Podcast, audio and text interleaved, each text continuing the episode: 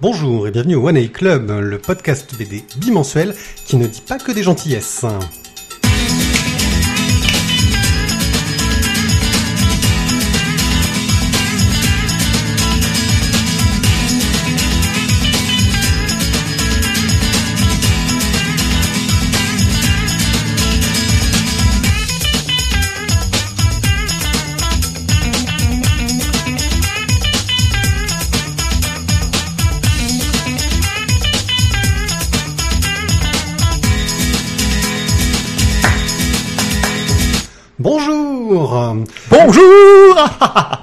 Hello Je suis One A Pied et vous êtes avec nous pour quasiment deux heures d'émission sur la bande dessinée. Pour m'accompagner dans cette chouette émission, nous avons Thio qui vient de faire tomber son micro euh, comme une merde. Bonjour Thio Bonjour Et Tizak qui est mort de rire, qui n'en peut plus. Bonjour Une émission enregistrée en matinée, c'est assez rare en ce qui nous concerne, parce qu'on a eu tellement de problèmes techniques sur la dernière que bah on a décidé d'un peu reporter. Bah, on s'est dit qu'on commence à 9h du matin pour peut-être pouvoir enregistrer vers 14h. Voilà. Et, finalement, non, ça va, on est pas mal, on est pas mal. Aujourd'hui, l'émission, nous allons vous parler beaucoup du crowdfunding, avec mon accent pourri. Euh, le crowdfunding, ce sont les euh, projets qui sont financés par les fans, qui vont euh, dire ouais, je mets tant d'argent, euh, et si le projet il est fait, bah, je, mon argent est débité, sinon non. Pour ça, Non, petite, non, c'est pas Non, grave, Mathieu. c'est pas C'est, juste que dehors, il y a un mec qui pompe grave depuis 15 C'est ça. jours. Et, ouais. Et c'est un mec qui pompe. Et ça fait 60 ans, c'est désolé. Tu feras une belle coupe, hein, c'est Oui. c'est juste qu'on a un... brrrr. Mais apparemment, ça, ça se voit pas sur le spectro. Ça Et va. bon. Et pour vous parler du crowdfunding, on va vous a par- parler de pas mal de bouquins qui ont été crowdfundés ou backés, comme on dit pour les fans de Kickstarter. Euh, mais aussi d'autres choses comme notre habitude. On va commencer par un express, euh, trois petites séries qu'on suit euh, et qui ne nous déplaisent pas. Nos chroniques, nous parlerons de Spécial Origin, de Nothing is Forgotten, des Génies de l'Arc de Triomphe, du Royaume suspendu. Notre splash page sera consacrée aux voisins du chaos avec une interview de son auteur Toad qui nous reviendra sur son expérience de crowdfunding. Nous donnerons une carte blanche à Antoine qui revient pour nous faire une petite chronique sur l'arrivée des mangas dans les années 90. Une première partie, la deuxième partie arrivera après. Online, je vous parlerai de la liste Valéron Lourcel, dit comme ça, ça, ça, ça en jette. En hors sujet, on va vous parler de Lumble Indie Bundle, et puis ce sera fini. C'est un beau programme, je sais pas ce que vous en pensez. Ouais, moi j'aime bien. Moi j'aime bien. J'aime bien, j'aime bien ton accent aussi, Pipi. Ça, ça me fait drimer. Ok. Non mais écoute, euh, je trouve, voilà, on peut pas cracher dessus. Non, c'est sûr. Bah, les Australiens, quand ils l'ont entendu, quand même, ils ont brûlé leur forêt. hein.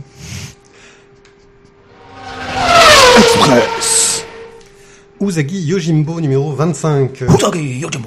Donc numéro 25, hein, la série. euh, Voilà, ton accent me fait pas kiffer par contre. Ah, mais enfin, je sais pas D'ailleurs, si c'est Usagi, hein, je crois qu'il faut Usagi. dire. hein. Ouais, Usagi. Usagi. À chaque fois que je me plante, j'ai- Oui mais t'inquiète pas, en même temps, enfin c'est notre podcast, on fait ce qu'on veut. mais- Bon, on fait C'est. Et comme Usa- ça en même temps usa- ça donne un peu usagi. de matière pour euh, les gens qui ont envie de nous reprendre. C'est ça, Usagi. Allez, c'est parti. Donc euh, Usagi euh, Yojimbo euh, est un samouraï euh, Ronin. Samouraï. Euh, donc en gros, il a pas de maître, il le erre à travers euh, Il le monde. très sur Euh, et il traîne avec des chasseurs euh, de primes euh, qui sont un qui est ses potes. Euh, et là, on va suivre un petit peu toute une histoire autour du, du kitsune, le renard. Euh, Thio, qu'as-tu pensé euh, de ce tome? Enfin, moi, je... Ouais, vas-y. Euh, Au plissement des yeux de Mathieu, on peut sentir que c'est un petit peu loin. C'est un petit peu loin, mais en même temps j'en ai, j'en ai un bon souvenir, donc euh, bah, déjà de retrouver, on va dire les deux, euh, le samouraï, enfin je ne rappelle plus le nom du, du Jane. Jane. Euh, Usagi et Jane, justement, voilà, de retrouver un petit peu ce duo qui euh, se tire toujours la bourre, qui est toujours en train de s'engueuler, mais qui fonctionne bien. Jen, c'est le bourrin au grand cœur euh, qui pense qu'à l'argent, mais en fait, qui est gentil. Non, non, non, il est pas au grand cœur. Oui. Il, il ne fait au grand cœur que quand personne ne le voit. C'est ça. C'est voilà, quand personne n'est au courant, il veut bien être sympa, mais seulement à ce moment-là. Et voilà, une aventure efficace, bonne petite, euh, bon petit, voilà, bon petit scénar et bien mené. Enfin, Il y avait beaucoup de rythme et, euh, et toujours des fights quoi. Enfin, un bon, un bon Uzagi. c'est- Enfin, L'intérêt, c'est que ça peut se prendre en cours de route parce que sur celui-là, il n'y a pas trop de retour avec des personnages secondaires. euh, Enfin, il y en a quelques-uns. Il y en a euh, quelques-uns, mais ça reste. Non, mais c'est donc as raison, ça reste assez simple à, à retrouver le fil quoi. Parce qu'on est quand même au tome numéro 25, là, pour le Voilà. coup. hein. Euh, et puis en plus, bon, si on compare au dessin des premiers numéros, euh, le Monsieur Sakai a fait vraiment.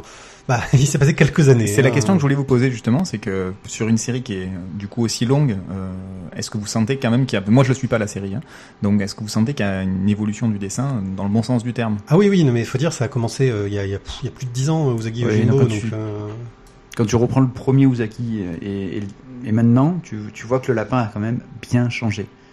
Au départ, c'était vraiment un truc très cartoony, très rond. euh, Ouais, c'est le principe de Mickey, quoi. Voilà. Et après, c'est devenu. Enfin, je trouve qu'il a quand même beaucoup plus d'expression maintenant Uzagi qu'il en avait avant. Quoi. Par contre, moi, j'aimerais bien qu'il nous fasse plus de dessins dans ce style-là, tu vois. Sur la comme, couve, hein. Comme sur la couve, voilà. Que ce soit un truc un peu plus. euh, Alors, faut savoir que les couvertures, on n'a rien à voir avec les couvertures euh, américaines, parce que Usagi Yojimbo, c'est américain, euh, qu'à l'origine, c'est publié au format comics. Donc, euh, il y a qu'en Mhm. France, on a ce format manga, donc on a des couvertures couleurs euh, que je trouve un peu moins sympa que, que ce qu'on a en France, justement. Pourtant, euh, c'est de la vraie couleur, avec euh, un travail un peu plus chiadé, mais voilà. Donc, Usagi Yojimbo, chez Paquet, c'est toujours aussi bien, nous vous le recommandons. Ah oui, c'est vrai qu'il y a aussi. Le, le- je coupe, il y avait le petit passage avec le. Le, le seigneur qui va prendre possession du château. Oui, oui, oui. Enfin, il y a toujours un côté euh, historique sur le fonctionnement du Japon féodal, etc., qui est très bien documenté. Il arrive à se renouveler et à pas être chiant sur tout ça, ce qui est pas évident sur une série aussi longue. Mm. Euh, comme quoi, le Japon féodal euh, est un thème très très riche. Ça aurait été bien, enfin, ce serait bien qu'il nous refasse un. Enfin, je sais pas après si Mhm. c'est fait, c'est peut-être en cours, mais. euh, comme l'épée maudite. Ouais, un arc, un, gros arc. Un, gros arc avec voilà, plusieurs histoires qui suivent et euh, ça, c'était vachement sympa. etc. Mais je pense qu'il va s'amuser. Il pose toujours des briques en général entre les gros arcs. euh, assez sympa. Nous avons un retard phénoménal sur Tony Chu, ça y est, on l'a rattrapé. On a tout rattrapé. Euh, on est au tome 6, euh, donc nous avons lu le tome 4, 5 et 6. Euh, fin du tome euh, 3, il y a un truc qui apparaît dans le ciel.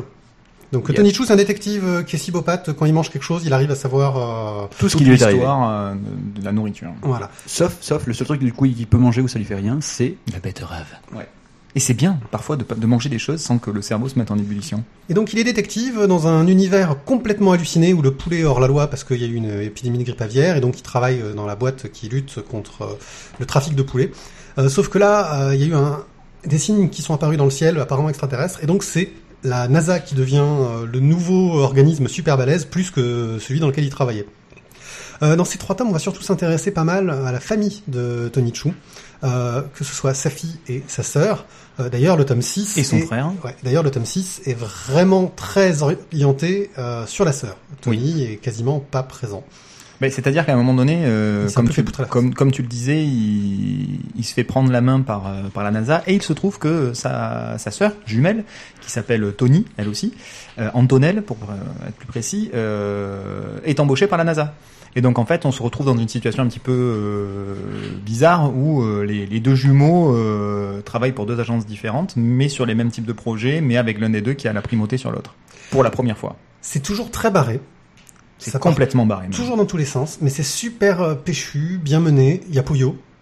Ah, Poyo. Puyo. Poyo, alors Poyo est un coq euh, cybernétique. non non euh, euh, non, est un coq de combat. est un coq de combat. C'est le coq qui valait 3 milliards, en gros. hein, C'est un peu l'idée, ouais, c'est un peu l'idée. Mais bon, il, il est, enfin, il est belliqueux, certes, il est équipé comme un gros bourrin, et euh, mais il répond quand même aux ordres. Il fait pas n'importe quoi, n'importe comment quand même. Mais quand il le fait, euh, enfin, il le fait pas discrètement et il y a des petites projections de sang un petit peu dans tous les coins. Voilà, donc c'est une série où vous allez donc rencontrer euh, des, des Vampires, des vampires, extraterrestres. des pounouilles Des, ou des grenouillés au choix. des grenouillés. Les, les grenouillés sont sympas. Voilà, c'est un mélange entre le poulet et la grenouille. C'est ça. Euh, des gens avec des pouvoirs liés à la nourriture, tous en ça. général, mais complètement euh, hallucinants. De la drogue. La cibo voyante aussi. Enfin, Voilà. Faut pas dire. euh, Voilà, et c'est c'est c'est énorme, bien foutu. euh, C'est bien construit, en fait, c'est euh, c'est assez rigolo parce que c'est complètement barré, ça part un peu dans tous les sens, mais pour autant on s'y retrouve, il y a quand même un fil conducteur qui, qui est respecté, et euh, on prend toujours beaucoup de plaisir à retrouver les personnages. Et puis une narration un peu qui part dans tous les sens, un peu à la Pulp Fiction où il joue Ouais. beaucoup sur les flashbacks, les retours, les. C'est du Pulp Fiction, hein, clairement. Oui, mais avec des grenouilles extraterrestres. Oui, mais, voilà, ça, ça tient la route, ça tient la route. Vivement la suite. Chaos Team 1.2, et là je vais vous laisser en parler parce que j'ai pas encore eu le temps de le lire. Enfin, j'ai lu, le début sur internet car euh, les auteurs et l'éditeur mettent à disposition euh, les premiers comment les, premiers chapitres, euh, un gros paquet quand même Ah oui. sur leur site. Donc j'en ai lu déjà une partie, mais j'ai pas fini. Qu'avez-vous à en dire? Qu'avez-vous à en penser par rapport au tome 1 Euh, bah, le, le premier tome se conclut sur euh, une grosse baston Et une où- trahison. et une trahison ou le, enfin une trahison, un non-respect d'ordre en fait. Euh, Qui fait un peu trahison. qui fait un peu trahison puisqu'il s'était embauché en fait par un, un responsable de cartel. euh, et il il y a l'une des nanas du groupe qui décide de buter le responsable du cartel. Mais sauf qu'en fait, c'était une histoire de test, c'était pas le vrai responsable du cartel. Pour euh, remettre vite gna, dans le contexte, c'est une histoire de mercenaires euh, dans un monde futuriste où des extraterrestres ont un peu foutu le why. C'est Euh, ça. Oui. Oui, Ouais. oui, clairement.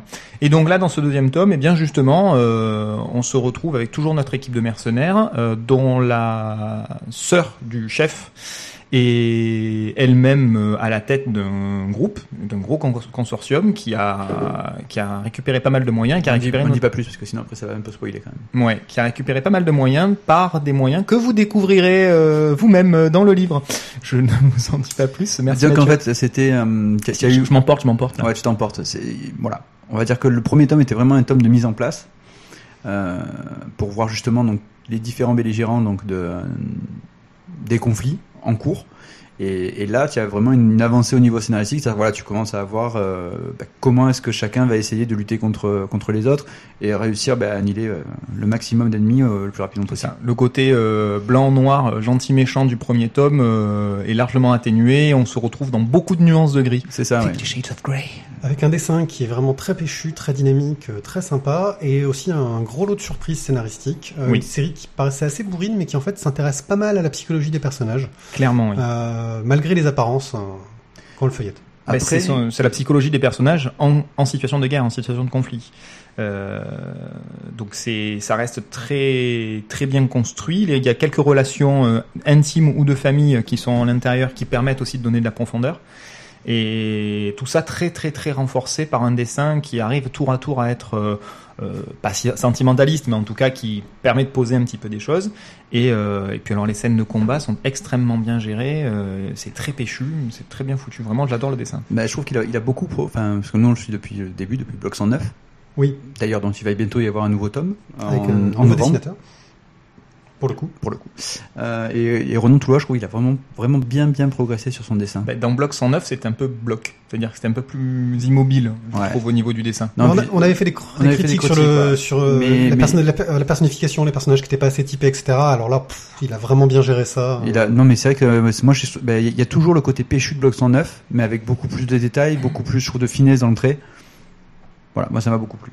Ouais, bon pareil. travail de la couleur. Je vous invite à aller Oui. jeter un œil au blog de, Ouais. de- de- de- des auteurs euh, qui, où ils font des petites vidéos où ils expliquent comment ils travaillent, leurs influences, etc. Donc, Donc Bruja 1.2. et Toulouat. De Bruja et Toulouat chez Aquileos. Ce n'est pas le bon jingle qui est parti, mais c'est pas grave. On va Nous allons vous parler de Spécial Origine de Fred Booth. Alors on arrive dans le crowdfunding justement. Spécial Origine, c'est un petit fascicule qu'on ne peut trouver que sur le site de Fred Booth, euh, qui le met en vente. Ça coûte 5 euros. C'est un truc format un petit peu plus grand que du comics, Euh, et ça nous raconte les souvenirs de jeunesse de Fred, euh, qui sont beaucoup liés à son amour des super-héros et il s'amuse à nous mélanger un petit peu bah, de la chronique quotidienne avec des références et des réflexions autour bah, des BD de super-héros bah, des années des années 80, euh, ouais, ouais, milieu 80, euh, les Strange, etc. D'où le titre spécial Origine. Euh, c'est quelque chose. Moi, Fred Booth, c'est quelqu'un qui a un style graphique euh, assez euh, original, assez surprenant. Moi, j'aime beaucoup ce qu'il fait. Euh, on le voit assez, enfin, j'avais, j'ai jamais rien vu qui ressemble un peu euh, à, ce qu'il fait. Un travail sur euh, la couleur, sur les formes assez brutes, une grande décomposition euh, graphique, je trouve, où il joue vraiment sur des sur des formes simples. Et puis surtout, là, il a un récit, moi, qui m'a vraiment euh, bien bien plu. Qu'avez-vous pensé de ce de, de, cet ouvrage? Parce que c'est vraiment que c'est un peu particulier. On, on s'attendait, enfin, Non, c'est ouais, moi je m'attendais pas du tout à ça. Quand tu m'as passé sa spéciale origine, euh, tu m'as vendu le truc en disant oui, euh, c'est les souvenirs d'un gars quand il lisait des comics. ouais. Ouais, c'est les souvenirs d'un gars quand il lisait des comics et en fait où il extrapole un peu en se en, en, en s'imaginant ses histoires quoi. Voilà, quand tu tu, tu as Diablo qui, a- qui apparaît dans le dos de Serval, tu, tu... voilà c'est non enfin voilà il y, a, il y plein de trucs drôles, ça fait très parodique et, et en même temps c'est ouais des questions qu'on qu'on aurait pu ou que je me suis posé quand je lisais les comics au tout début. Oui, euh, enfin on retrouve ce côté adolescence, jeunesse, découverte du monde, et puis il y a des histoires très touchantes. Euh, Il y en a une particulièrement euh, qui m'a un petit peu remué les tripes Laquelle? Sur sa copine. une de ses amies dont il parle à un moment, enfin qui est une très très belle histoire. Je préfère ne pas spoiler euh, là-dessus. Euh, ça coûte pas super cher, 5 euros. Après bon, c'est pas un truc, euh, il n'y a pas des tonnes de pages non plus. Hein, c'est c'est assez, c'est c'est euh, petit. Ouais, mais c'est- enfin, pour le prix, ça reste quand même très très bien fait quoi. Voilà, puis surtout euh, c'est fait, euh, je dirais, euh, c'est du fait maison quoi. Le mec, c'est du crowdfunding, donc euh, c'est les gens qui ont misé pour euh, l'avoir, euh, pour euh, le faire. Il y a une préface de pochette avec un silon. Mm. Ah, oui, voilà, dit comme ça. Hein. Ça va en plus déjà. Voilà, mais un vieux silon, un vieux toaster. Bah, le premier toaster. toaster. Les toaster Ouais. 84. Voilà. Euh, franchement, si vous avez connu cette époque, je pense. Déjà graphiquement, vous avez pensé quoi de ce style qui est très particulier quand même. hein? Moi, j'ai eu du mal avec les histoires d'ombre sur les visages, là. Ouais. Au début, en tout cas. J'ai, j'ai- au début, j'ai, j'ai eu du mal et je pensais qu'il y avait une espèce de, de maladie ou de. Tu sais, un peu comme double face, quoi. Oui. Euh, mais en fait, en fait, non. Donc, c'est le, c'est le seul truc où je trouve, en plus, ça n'a pas un grand intérêt euh, au niveau du dessin. Par contre, le reste est euh, sans, sans trait de. Moi, je sais pas, je sais pas comment, je sais pas comment ça s'appelle.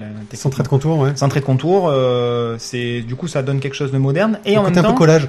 ouais, et mais en même temps, voilà, dans le dans, dans, dans le traitement des couleurs et dans la gestion des blancs, euh, je trouve ça un petit peu plus old school, old school. Enfin, il y a un petit côté euh, euh, plus jeune, on va dire, et mais un jeune à l'ancienne, on va dire. Je sais pas comment expliquer ça euh, avec des mots plus clairs. Euh, Il y a un petit côté no- nostalgique dans, dans la façon dont c'est dont c'est traité. Euh, tout en restant voilà moderne, parce qu'il n'y a pas de trait de Il aurait fallu qu'il fasse un petit traitement sépia, tu vois, ça t'aurait, euh, ça t'aurait plu pour que ça passe old school, quoi. Ou... Oui, pour dire que ça se passe dans le passé, tu veux C'est ça, ça, ouais. sépia. Sur toutes les pages. Hein, hein. Voilà. Les- rouillé, rouillé sur le surfeur d'argent.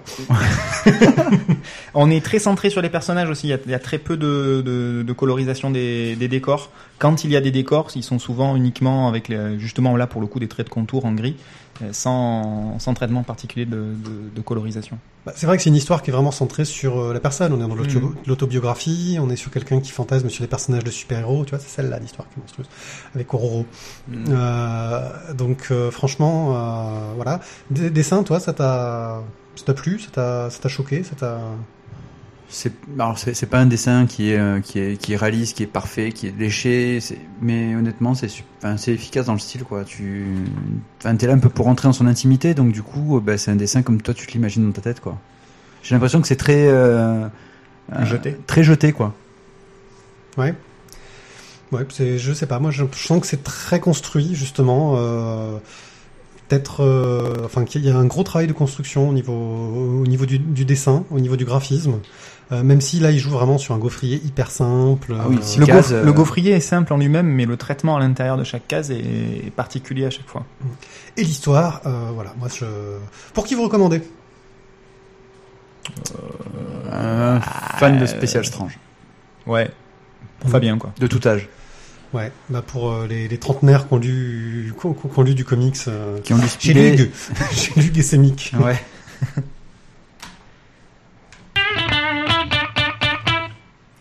Nothing is forgotten. Encore du crowdfunding. Alors là, c'est une bande dessinée en anglais. Ouais. Alors, je ne sais pas si on peut la trouver facilement, je vous préviens de suite, pour la simple raison que j'ai essayé de contacter l'auteur avec mon anglais euh, de la mort. Il a peut-être rien compris à ce que j'ai dit, donc il ne m'a pas répondu. Hello, Euh, good morning, guten tag. Non en fait le mec il a pensé il dit mais pourquoi est-ce que le le mec il m'envoie un mail pour commander des pizzas Voilà. euh, Il m'a félicité pour mes pizzas, j'ai pas compris. parce que donc il y a une campagne de crowdfunding qui permettait euh, donc de miser sur ce truc pour euh, l'obtenir. Euh, donc je l'ai reçu, ça a mis beaucoup de temps parce que le gars était un fou furieux maniaque euh, de l'impression pour avoir la qualité la plus top euh, qui corresponde à ce qu'il voulait au niveau de l'impression. Sachant que le gars, il a travaillé avec des imprimeurs japonais parce qu'il vit au Japon. C'est un Américain qui vit au Japon. Et il a fait quelque chose de vraiment, je trouve, au niveau du travail du bouquin, c'est vraiment superbe. La, quali- la qualité de l'objet est, de- est très très bonne. La qualité de chaque dessin, le... parce que bon, c'est c'est que du noir blanc dégradé de gris, donc effectivement, je pense que c'est euh, il s'attend à ce qu'il y ait un traitement particulier de ces dégradés et il Un faut travail pas que ce- voilà, un travail du contraste aussi qui est, qui est très important et euh, faut pas que ce, que l'impression trahisse, je pense, son intention et son dessin. Donc c'est une collection d'histoires courtes. Je vous ai déjà parlé d'une d'entre elles dans un online il y a ouh, super longtemps, euh, dont justement celle qui donne le titre au bouquin, Nothing is Forgotten. Euh, donc c'est une section d'histoires courtes qui font plus proche des nouvelles parce que c'est quand même un bouquin euh, qui, a, qui a son nombre de pages euh, assez Oui, c'est conséquent. C'est pas 4 ou numéroté, 5 je- nouvelles, je sais plus. Voilà. Euh, très varié dans les dans, dans les thèmes. Mm. Euh, nous avons l'histoire d'un jeune homme dont le père euh, est décédé et qui va euh, se retrouver à rencontrer des créatures dans la forêt en s'échappant Dans un arbre. dans un arbre. Dans le creux d'un arbre. Nous avons l'histoire d'une famille où il y a des c'est des oies, je crois, Des oies qui s'écrasent lamentablement sur le toit qui se retrouvent couverts de sang. Le toit. et le sang ne veut absolument pas partir. Et nous avons l'histoire d'un couple de vieux qui veulent un enfant qui n'y arrive pas jusqu'au jour où la vieille dame trouve une graine. Et une petite euh, nouvelle sur euh, le tunnel dans la Oui. salle de bain. Ça fait euh, ouais, très euh, très Hitchcockien, je trouve, dans la dans, dans le traitement. euh, Voilà. Et un- une histoire très, une dernière histoire très très courte sur le, comment, sur le, le revoir sur un quai de, de gare. Globalement, qu'avez-vous pensé du dessin? Top. Ouais, vraiment, vraiment très très bon. Euh, assez paradoxalement, il y a des choses qui peuvent être très enfantines dans le dans le dessin, Euh, mais pour autant, euh, on est à chaque fois dans chaque histoire sur quelque chose d'un petit peu terrorisant. Euh, on n'est pas à l'aise. Enfin, euh, le petit couple de vieux qui, qui veut des enfants, je vais pas vous dévoiler l'histoire, mais ça se passe pas idéalement bien. Il y a, il y a, il y a comme qui dirait un malaise. Puis on a le, Le- point de vue, on a le point de vue du, du, du- enfin on sait pas trop parce qu'on a le point de vue du vieux qui regarde sa femme qu'avec cette graine, il a l'impression qu'elle devient folle quoi le mec. Oui, oui, il a clairement. peur, il a peur pour euh, la femme Clairement. qu'il aime. Parce que Et puis, vu ce qu'on a lu auparavant dans les autres nouvelles, on, on sait pas trop à quoi s'attendre euh, par rapport à ce qui va sortir de la graine. Est-ce qu'il va y avoir des, des vilains petits monstres euh, qui, qui vont qui vont s'en échapper Euh, Est-ce qu'on est dans une espèce de rêve Est-ce que les personnes sont mortes et qu'elles se projettent sur autre chose? Enfin, c'est toutes les pistes sont ouvertes, mais il y a ce sentiment de malaise. Et dans, dans chacune des histoires, euh, les histoires peuvent paraître simples si on devait en faire un petit synopsis, mais euh, il y a un sentiment de malaise qui se dégage et qui qui, qui, qui va avec le dessin euh, au niveau du traitement des couleurs, du trai- enfin des couleurs, du Oui, traitement des noirs, des contrastes, machin. Il joue donc noir blanc et rose rouge, on va dire, euh, mais très très peu, hein, vraiment avec parcimonie. Et et par contre le dessin, le contour, le- le- l'esthétique des personnages en lui-même est tout sauf effrayant. Les petits vieux sont euh, tout ce qu'il y a de plus bonhomme. adorable. Euh, adorable. Les, le, le, le gars dans sa salle de bain, même chose, il a une bonne tête hein, finalement. C'est pas le mec à la cool qui regarde. Oh, il y a un trou qui vient de s'ouvrir dans le carrelage de ma salle de bain. C'est ça, le, le- le- le- les, les frangins qui essaient de nettoyer le toit de la maison, ils ont l'air tous gentils, le papa aussi, il a pas l'air très méchant. Euh, Le petit garçon qui perd son papa a l'air lui aussi tout aussi gentil. Sa maman aussi. Même les huissiers qui viennent de dire qu'ils vont piquer la maison, euh, ils ont l'air gentils.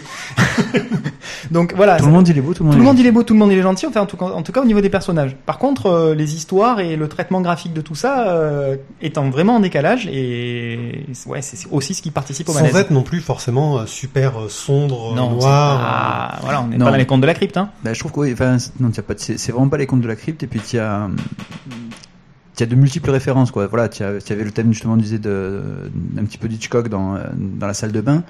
Euh, la première histoire avec le trou dans l'arbre, ça m'a beaucoup fait penser à Totoro, Oui, clairement. euh, qui à mon avis, voilà, je pense que ça reste vraiment la référence. Mais, mais du coup, il y a plein de, euh, c'est très poétique, parfois lugubre, parfois, parfois drôle. Enfin, il y a plein de sentiments qui se mêlent en le lisant, quoi. C'est, c'est, moi, j'ai trouvé que le traitement était vraiment intéressant. Puis beau, moi j'ai envie, j'ai envie d'être amoureux comme les petits vieux quand je serai vieux, tu vois. C'est clair. C'est clair. Oui, enfin, euh, c'est la, la grande maison toute vide. euh, Oui, mais c'est bon. oui. Lui, il a, il, voilà, il a, il a déjà réglé le souci. Euh, Nous, la l'a petite graine, il l'a eu, euh, et c'est bon. Ça, la oui, mais tu vois la relation entre ce couple Ouais, qui, est, ouais, ouais. qui est belle, quoi, tout Oui, simplement. ils ont réussi à rester unis malgré malgré cette épreuve-là. Non, ils sont. Voilà, leur épreuve, c'est qu'ils n'arrivent pas à avoir d'enfants. Ouais, ouais, et-. Tu sais, c'est voilà, tout tout comme quand tu es à ta fenêtre et que tu vois encore deux petits vieux qui tous les jours font leur petite balade le, matin et le soir. Quoi. Ouais, ouais, ouais. Moi, j'en ai deux dans ma résidence. Ils doivent avoir 80, 85 ans, bien Le chien tassés. aussi à 80-85 ans. Non, j'ai mort depuis longtemps, mais ils ont 85 ans. Et tant- le matin et le soir, ils leur font leur petite balade, ils se font leur tour de la de la résidence, et je trouve ça enfin, Ouais, super. d'ailleurs, il faudra leur dire de re- d'éviter de rester au milieu de la rue, hein, parce que moi, ils me ralentissent quand je viens de te voir. Donc ça fait, T'es nul. franchement, Ah, T'es nul, t'es nul, t'es nul. On est en pleine poésie et là de suite, monsieur. Ah, ouais, il faut aller plus vite. Ah, Ça y est.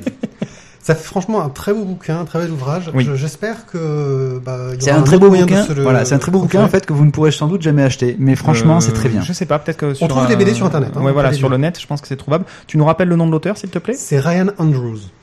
Euh, voilà. Et puis Et- moi, comme j'avais mis de sous, j'ai une Et puis de- voilà, vous montrera aussi euh, sur son Quand, quand on fera la, la- sur les sur l'émission, sur- il mettra, il mettra une petite photo de sa dédicace qui est, qui est très jolie. Ouais, Ouais. avec les petits vieux justement. Un artiste fantastique. Changement de ton, sortez les couteaux. On vous a dit qu'on ne disait pas que des gentillesses. Parce que Chérie, des fois, on est ça va trancher. Les génies de l'Arc de Triomphe. Alors, c'est une série euh, particulière. Jean-Louis Fontenot, Eric Arnoux et Chris Millienne. Alors, donc, c'est les séries des monuments de France. Ouais, audition du, du patrimoine. Édition du patrimoine et euh, coédition entre les éditions du patrimoine et Glénat. C'est une série concentrée sur les monuments de France, là pour le coup sur l'Arc de Triomphe, et on va suivre en gros la vie du sculpteur, euh, enfin une histoire autour du sculpteur des de tous les, les hauts reliefs, je crois hein, qu'on dit, Ouais. Euh, les hauts reliefs qu'il y a sur l'Arc de Triomphe, et ces hauts, hauts reliefs vont prendre vie petit à petit euh, et euh, emmener dans un voyage fantasmatique un pauvre clochard qui traînait dans le coin. Oui, alors le Qui est devenu, le qui est clochard, devenu en fait, l'occurrence, le- qui est devenu le visage, on va dire, qu'ils voulaient mettre justement sur. euh, le, le, le, que le sculpteur voulait mettre. Le sculpteur est représenté un peu sous les traits de, d'un Léonard de Vinci. Euh, le, le clochard est représenté un petit peu sous les traits, je trouve, d'un Victor Hugo. Victor Hugo, ouais. Et, et donc c'est lui qui va servir de modèle finalement pour, pour des visages sur, la- sur les hauts reliefs de, de l'Arc Bah, de Triomphe. il fait, il Et fait- cet arc de triomphe sert de porte. Alors de porte vers le passé, de porte vers le futur. vers une sorte de, euh, vers une sorte de paradis des, Ouais. des, des gens morts au combat. C'est ça, on voilà. essaye d'aller récupérer euh, les gens morts au combat dans les différents conflits. C'est ça, pour euh, qu'ils aient une, pour qu'ils aient une belle vie après. c'est ça, on- première, deuxième. pour qu'on ne les oublie pas. pour qu'on ne les oublie pas. Alors ça part vraiment bien. Moi j'ai trouvé que le départ avec le sculpteur, j'ai trouvé ça intéressant. Ouais. tu dis ça parce qu'il y, a- il y a il y a une nana qui pose. Non, non, non, non, non. Vraiment, je veux dire, je trouvais voilà, le, le mec, enfin, tu, tu pars au début Non, de la la thématique, sculpture. la thématique, le, Le- donc le début de l'histoire, bon. c'est euh, bah, le sculpteur, il arrive pas à faire ses hauts reliefs, il, ils sont- ils sont un peu en lutte parce qu'il il y en a qui veulent des trucs, lui il veut pas faire ça. Et finalement, voilà, il trouve ce visage de clochard et c'est ce visage qui lui parle et il dit voilà, lui, ce sera, euh, ce sera mon héros principal sur mes fresques. Ok? Hum. Et puis là, et puis là, et puis là, ça Et part en là, ça quenotte, part quoi. en biberine complet, c'est-à-dire que les pseudo-voyages dans le temps pour aller récupérer euh, tel ou tel soldat. euh, Voilà, on passe d'une période à euh, l'autre. euh, dure une demi-quart de page. euh, Il y y a un manque de consistance. Alors après, c'était peut-être une contrainte pour les auteurs parce qu'ils devaient faire en un album quelque chose qui aurait peut-être, si ça avait été traité de façon un peu plus correcte et profonde, euh, ça aurait peut-être mérité trois, quatre albums, j'en sais rien. Mais là, sur le, oui, non, Mathieu, Oh, ah non, non. non, non, Ah non. ouais, je- non, non, rentre le couteau, ne, ne, non, ne le mets pas dans le ventre. Non, enlè- enlève-le, enlève-le, pas dans le ventre. Ouais, Euh, c'est le côté fantasmagorique. Ils partent dans la, dans la fantasmagorie, hein, justement, dans les délires avec les génies, ils retournent dans ces images du passé. Pourquoi pas? Mais euh, moi, je trouve que c'est trop, trop fantasmagorique, en fait. On ça. voit pas trop le lien Ça, avec ça. le, le D'où ça réel. vient Euh, Pourquoi C'est C'est- rattaché voilà, à c'est rien. qu'au début, ça part bien. Tu te dis bon, ben ok, euh, il a choisi, enfin, il a trouvé sa tête, il a trouvé le visage qu'il voulait mettre sur l'Arc de Triomphe. Ok. Après, il commence à te faire justement un- un- une discussion sur, euh, bah, sur justement voilà les les combats, les guerres, les, les- ceux qui sont morts au combat. Ok, ça ça marche, je veux dire, ça fonctionne. Mais après, pourquoi est-ce que d'un coup tu passes sur un plan où tu vas aller chercher des soldats morts? Pourquoi pas qu'on cela les et pas d'autres euh, Alors que- Pourquoi est-ce qu'on se les garde sur le toit de l'Arc de Triomphe? C'est ça. Pourquoi est-ce qu'ils sont sur le toit de l'Arc de Triomphe? Ça fait un... et oui, et puis il y a pas d'histoire, en fait, il y a pas de voilà, Il y a on pas de suit des lien. petites tranches, il y a pas trop de lien. J'ai l'impression de voir un peu une pub en fait pour tout Ouais, l'arc de triomphe, c'est trop bien. Le, le lien, c'est euh, la, blondinette qui revient à la fin et qui était le premier amour euh, qu'il n'a pas réussi à sauver, que le, le- le petit clochard n'a pas réussi à sauver lors de, de- De la du conflit de 70. Euh, bon, voilà. Euh, erreur de traitement sur la quantité, ils ont voulu tout mettre sur un seul album. Ou trop mettre. ou trop mettre, voilà, je sais pas. Euh, après, en ce qui concerne le dessin, autant euh, la page de garde, la couve là, est très sympa, autant l'intérieur, moi, j'ai vraiment pas adhéré. Mais après, ça c'est totalement, personnel. Hein. Peut-être que ça pourra plaire. Hum, Personnellement, euh, Non, enfin moi je trouve ça efficace. Enfin, j'allais dire encore le mot, c'est efficace, mais non, je trouve que c'était les personnages sont sont expressifs. Tu, ça reste dynamique. hum. Il y a des, il y a quand même, enfin il y a quand même beaucoup de détails aussi. Non, non. le- oui, oui, non, le- il y a enfin, du moi, je travail sur le, dessin. Je dis pas qu'il n'y a pas de travail. Non, non, Mais le- ça- moi, ça me touche pas ce dessin. Quoi. Oui, c'est un très réaliste, un peu C'est un très réaliste, voilà. Et intéressant. Euh, maintenant, je, je voilà, c'est le problème, c'est que le fond y est pas quoi. Une mise en page assez moderne, hein, je veux dire, euh, sur la forme, etc. Non, sur la forme, c'est bien, Le- mais sur le fond, ça. j'ai un peu du mal parfois avec les couleurs. Hmm. Mais bon, pas sur toutes les cases, ça dépend. Ah, notamment tout le traitement là dans sur la période actuelle, euh, je trouve ça juste catastrophique. Euh, À la Ouais, fin, carrément. À la fin, à la, la- à la fin, ça- ça- en fait, ça va de pire en pire. J'ai l'impression ce l'album. Ça part pas trop, pas trop mal, mais alors à la fin, c'est c'est juste invraisemblable. Et donc voilà, donc je trouve ça très dommage parce que il y avait peut-être quelque chose de, de, de, de mieux à faire si on n'avait pas voulu en mettre autant dans le même livre. Alors soit le diluer. euh, Bah, je, sur, je sur fais un- plusieurs albums, soit euh, se recentrer sur un seul point de vue, sur un seul angle. Mais euh, là, pour le coup, j'ai ouais, un peu l'impression de voir les mauvaises bandes dessinées qu'on trouve dans les musées, tu sais. Ben oui, mais le truc, moi, le problème, il est là, c'est qu'en fait, on, fait une bande dessinée pour traiter donc d'un monument de Paris, donc l'Arc de Triomphe, et, et finalement, l'Arc de Triomphe, on n'en parle qu'au début. Et après, ben, il est Mais non, mais complètement. l'Arc de Triomphe, Si, c'est Stargate. Hein. Non, non, mais c'est la porte. Non, quoi. mais dans le sens où euh, est-ce que finalement, euh, je, je- enfin, pour moi, c'est un peu, c'est, c'est, c'est un peu une BD qui, qui est ratée. de- Enfin, c'était pas en tout cas ce que j'attendais. Moi, j'aurais voulu quelque chose qui me raconte l'histoire de l'Arc de. Triomphe et qui me raconte de la même façon, même tu vois, en, en- romançant un peu justement avec l'histoire du, euh, du SDF qui va devenir euh, Le côté fantastique aurait pu Mais passer. qui aurait pu être le narrateur ou le ou le que le- que l'architecte soit le narrateur. narrateur, mais Et il nous raconte un peu l'histoire des, des, des bas-reliefs, des hauts-reliefs, le voilà, pourquoi de. mais, mais mais pas d'avoir, euh, enfin, cette histoire de fantastique qui, qui, pour moi, mais, mais comme un cheveu sur la soupe et qui a rien à voir, quoi. Ah ouais, non, c'est. Alors c'est vrai que peut-être que voilà, ça, ça rejoint l'idée de départ de l'Arc de Triomphe qui devait être euh, un, un lieu de mémoire, oui, mais Je sais c'est pas, pas, si. le- moi, moi, ça Ouais, m'a il, est pas plus, paru intéressant. parti, il est plus parti sur la symbolique de l'Arc de Triomphe que sur l'Arc de Triomphe euh, lui-même en tant que monument, en fait. Oui, mais alors le problème, c'est que voilà, on est donc aux éditions Monument de France, euh, enfin Monument historique, pardon. Euh, moi, il me semble que voilà, il aurait fallu parler du monument en lui-même, euh, que aller survoler les différents conflits, ça n'apporte rien de plus pour le coup. Et je ne sais pas si c'est le choix de l'auteur d'avoir pris cet angle-là ou si ça a été une contrainte euh, au départ qu'on lui a donné. On ne sait Euh, pas, quelle, on veut- on on sait pas quelle que- liberté. euh, voilà, on sait pas quelle liberté il a eu. Donc c'est pour ça que, enfin, moi, j'in- j'incrimine absolument pas l'auteur. Hein, c'est un choix, c'est que ça reste une critique à titre personnel, hein, mais euh, ça, ça, ouais, ça me semble, ça me semble bancal en fait à l'arrivée euh, sur ce type de de- d'ouvrage, alors qu'effectivement il y a du travail. Alors après, comme je le disais, le dessin j'adhère pas, mais c'est à titre personnel. Mais il y a du travail derrière. On peut pas dire que ce soit un travail bâclé.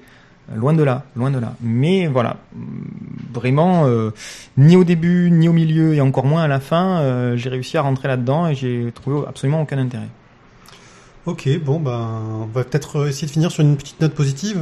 Euh, Thio, vas-y, je te donne le. T'as dit que tu ferais l'avocat du diable de temps en temps. La couverture est belle. Non, la couverture est... Non, mais moi je trouvais que le, dé- le début était prometteur. Voilà, c'est le traitement graphique est intéressant au niveau euh, au niveau dynamique, au niveau mise en page, c'est quand même c'est c'est intéressant.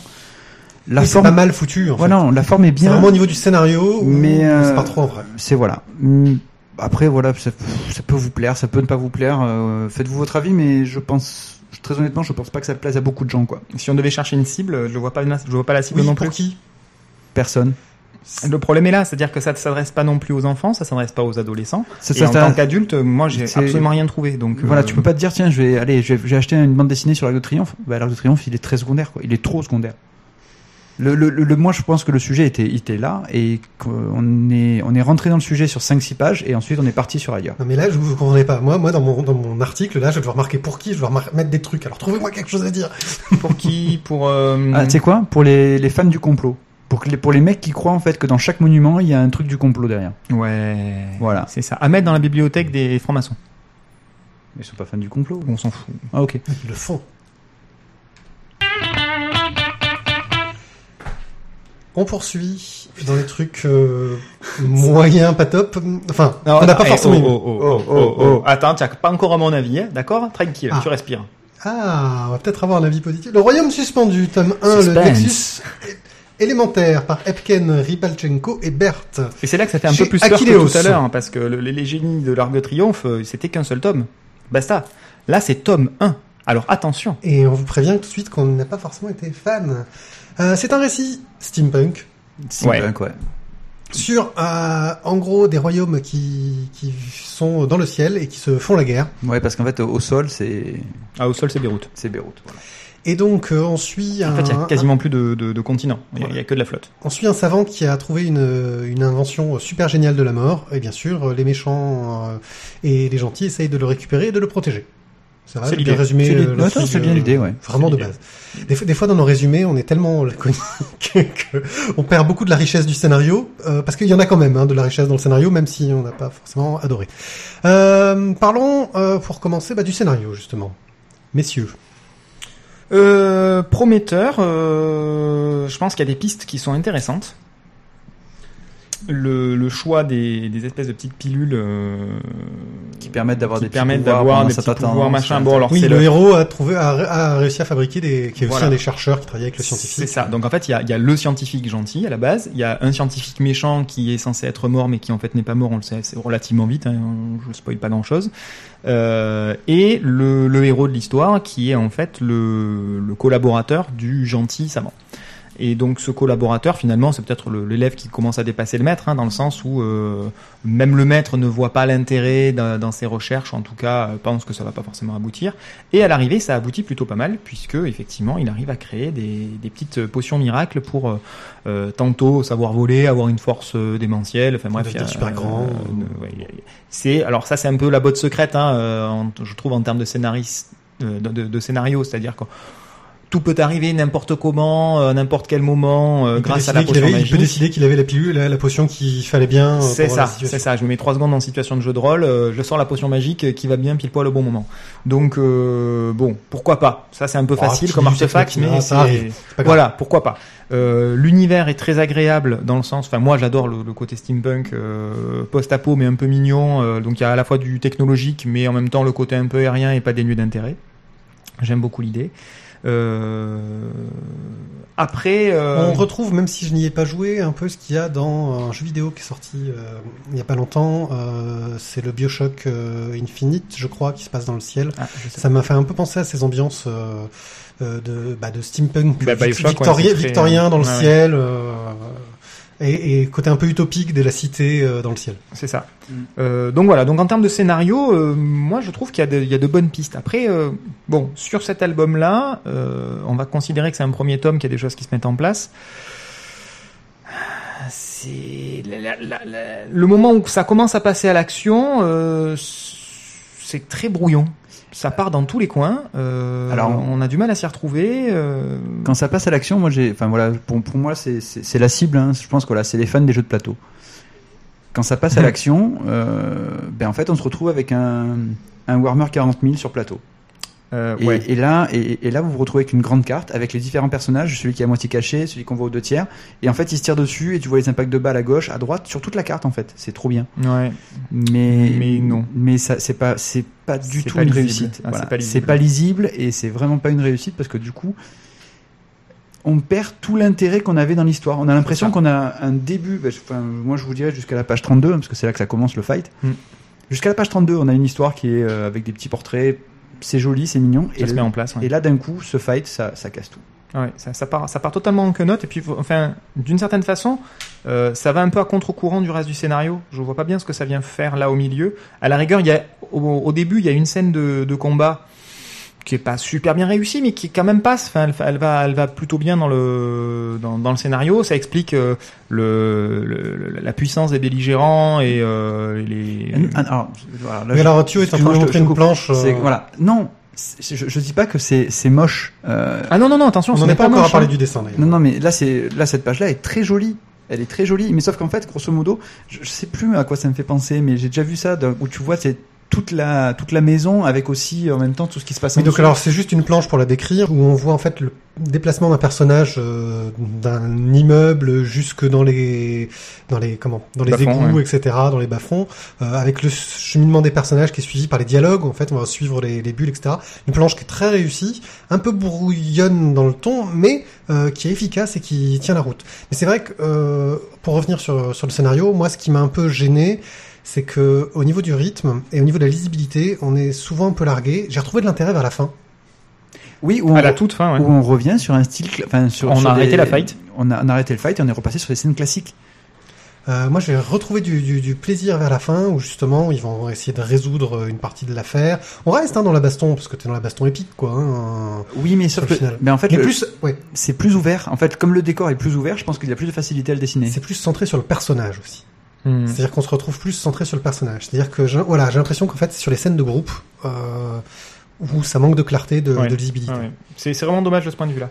Après, euh, voilà, donc au niveau du scénario, moi je trouve qu'il y a pas mal de pistes intéressantes. Euh, j'attends quand même le tome 2. Je suis sans doute moins critique que vous, euh, peut-être là-dessus.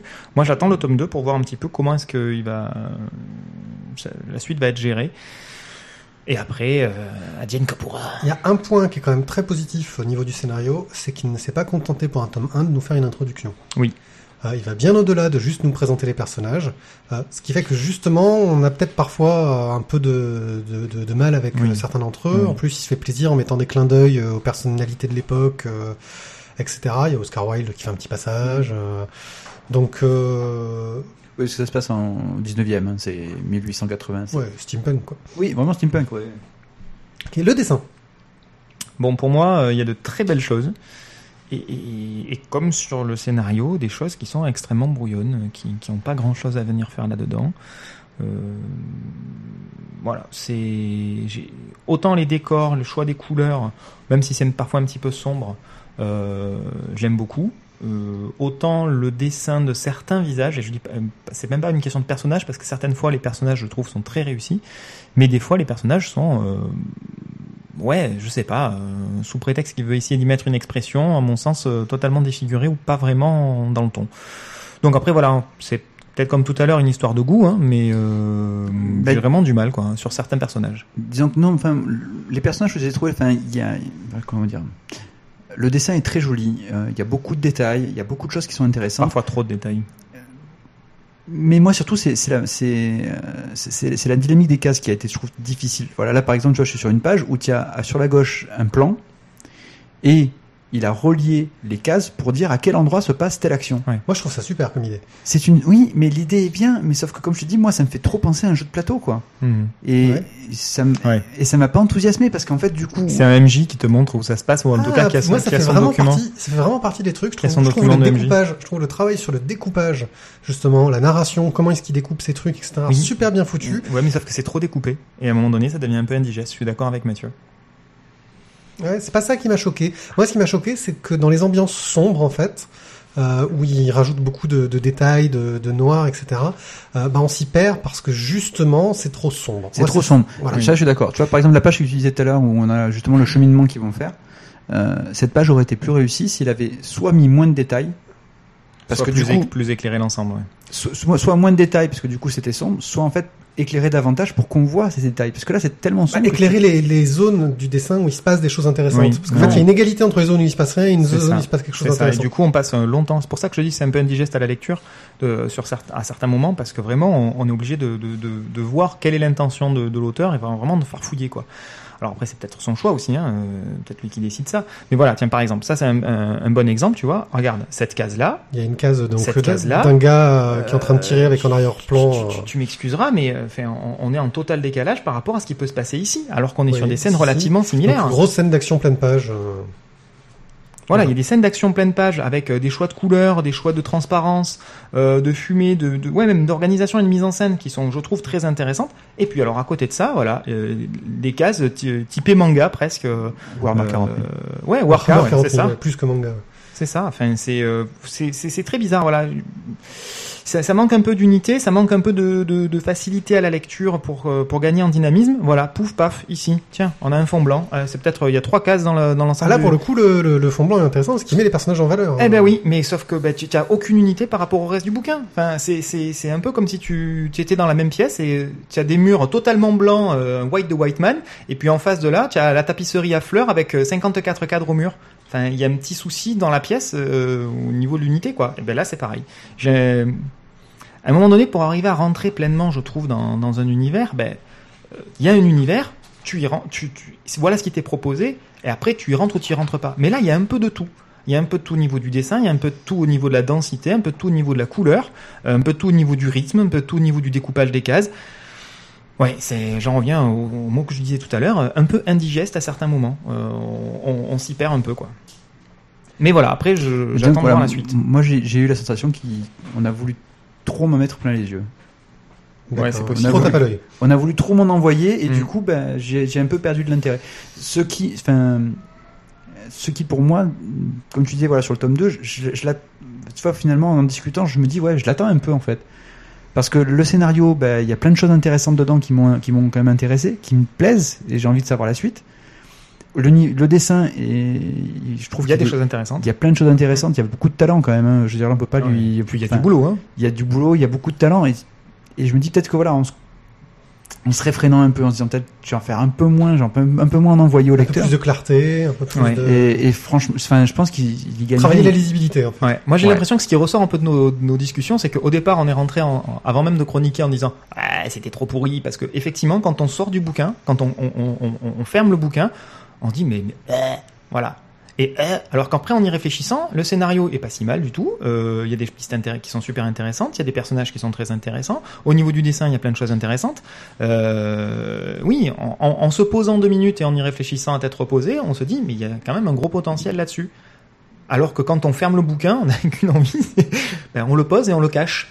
Euh, ce qui est très paradoxal quand on vient d'en discuter là, Oui. je trouve. Hein C'est pour qui? Euh, dernière petite chose, oui. Ah, pour gagner, pour, pour, pour, euh, aller dans le sens de la lisibilité, je trouve qu'il y a un- une énorme différence entre euh, la, couve et le contenu. La couve, justement, donne de- l'espace, donne de la liberté, donne des couleurs claires. On est sur quelque chose de très lisible. Alors qu'à l'intérieur, on est sur ce qu'on vient de dire, des choses qui sont parfois indigestes. Euh, je pense qu'en restant peut-être un peu plus sur le style graphique de la couverture et un peu moins sur la densité et la noirceur des couleurs euh, de, de, ce qu'on, de tout ce qu'il y a à l'intérieur. Ouais, un ancrage en plus qui est On- peut-être un peu un, un peu trop. Oui, il y a beaucoup d'ancrage, Trop, ouais. trop, trop, trop fort en fait. Ouais, Un clairement. ancrage plus plus Des plus choses plus, plus légères, ça, ça, ça, ça participerait à une, une meilleure lisibilité, euh, une lecture beaucoup plus facilitée. Puis on gagnerait en, en vitesse de lecture aussi. Une scène d'action où on passe 15 minutes sur la même page, c'est plus une scène d'action, quoi. Ok.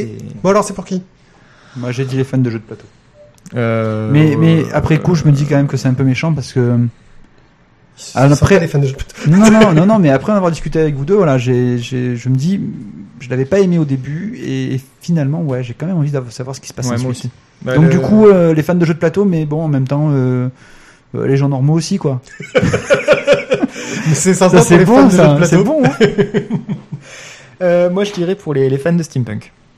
Ouais. Euh, et puis pour euh, ceux qui sont prêts à faire un effort pour euh, lire une bonne histoire.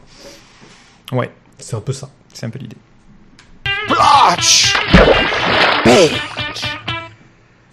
Le crowdfunding est un phénomène vachement à la mode. De plus en plus d'auteurs, de communautés font appel aux fans pour réussir à créer un projet. On a des exemples phénoménaux qui ont réussi à avoir plein, plein, plein d'argent, euh, que ce soit dans le jeu vidéo, on pense au projet de Tim Schafer, euh, que ce soit Pour le matériel, aussi dans la pour le matériel, euh, pour la bande dessinée. La bande dessinée, on pense à Order of the Stick qui a réussi à avoir euh, plusieurs millions de dollars euh, pour son pour, pour son projet. Euh, et donc, bah, ça, ça arrive beaucoup sur la bande dessinée. Euh, bon ça a Pour pas marché parler- pour le Ubuntu Phone. hein. pour en parler. J'ai interviewé Toad, l'auteur des Voisins du Chaos, qui va revenir pendant quelques minutes euh, sur le sujet. On revient dans 25 minutes euh, après l'interview de Toad. Je suis avec Toad, l'auteur de la bande dessinée Les Voisins du Chaos. Bonjour Toad. Bonsoir, enfin ou bonjour, ça dépend si les gens sont, sont de nuit ou de jour quand ils écoutent la On verra chronique. quand ils nous écouteront. Certains Ouais. disent bonjour hein, dans certains Bon bah podcasts. bonjour alors. C'est un peu médiéval, bonjour. Oui, c'est vrai. Donc euh, toi, tu as euh, mis euh, en disposition sur Internet une bande dessinée Les Voisins du Chaos euh, que tu as commencé il y a quasiment deux ans, c'est ça? Euh, oui, ça a commencé il y a deux ans et demi. J'ai que j'ai commencé, ouais, j'ai commencé la publication en ligne euh, il y a deux ans et demi, euh, et j'avais commencé à travailler dessus six mois avant. En fait. Ok, bande dessinée euh, donc que tu mets à jour toutes les deux trois semaines à peu près. Oui, alors bon, des fois je me permets des temps de pause euh, assez larges entre les tomes, euh, comme c'est le cas actuellement. Là, je me suis prévu euh, trois quatre mois de pause parce que j'ai besoin de prendre de l'avance et surtout euh, là j'avais besoin de gérer la l'auto-édition du, premier tome.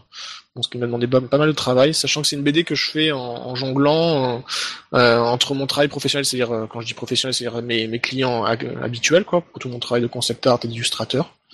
Et, euh, et voilà, c'est donc là, généralement, je consacre à peu près la moitié de ma semaine à la production de la bande dessinée. Et donc là, la, rentrée été assez chargée, donc j'ai un peu mis en pause le tome 3, mais euh, j'ai déjà des pages de prêtes euh, pour essayer de repartir justement sur des mises à jour entre deux et trois semaines entre chaque chapitre. Donc euh, le premier tome des Voisins du Chaos raconte euh, les répercussions de l'arrivée euh, de personnes étranges euh, dans une ce qui semble être une petite ville sur un groupe de, de, de jeunes. Et tu as eu la particularité de lancer du crowdfunding pour en faire une version papier tout en gardant le- la version internet disponible. Pourquoi cette idée de faire une version papier? Bah alors en fait, je me suis, je me suis longtemps cherché sur les meilleures méthodes d'édition possibles, euh, sachant que j'ai, euh, j'ai d'abord évidemment tenté la, la méthode d'édition par le circuit classique, c'est-à-dire via les éditeurs. Euh, par rapport à tout ce qu'ils m'ont proposé, euh, ça, ça allait vraiment pas. euh, Enfin, vu la charge de travail que ça demande, euh, les, les rétributions proposées, enfin même toutes les conditions de contrat, euh, ne m'allaient pas du tout parce que bon déjà je suis, je suis un, peu intransigeant dessus, mais aussi je suis dans un atelier que je partage avec d'autres auteurs, et euh, enfin d'autres auteurs, d'autres créatifs, d'autres graphistes, et donc je suis plutôt informé sur euh, ce qui se fait un peu dans, dans la profession par rapport aux histoires qu'ils m'ont racontées, et donc j'ai vite vu les certains pièges venir, et plutôt que de prendre le risque de, de me retrouver comme certains auteurs qui sont retrouvés coincés face à des contrats d'édition un peu bancals, euh, j'ai préféré euh, euh, me gérer tout seul mon auto-édition. Euh, sachant que j'avais pas spécialement d'urgence pour ma BD étant donné que je, travaille euh, en tant qu'illustrateur indépendant pour euh, des romans, pour du jeu vidéo. Donc j'ai préféré faire la bande dessinée dans mon coin sans avoir une pression éditoriale trop forte ou, qui mettrait en péril le projet.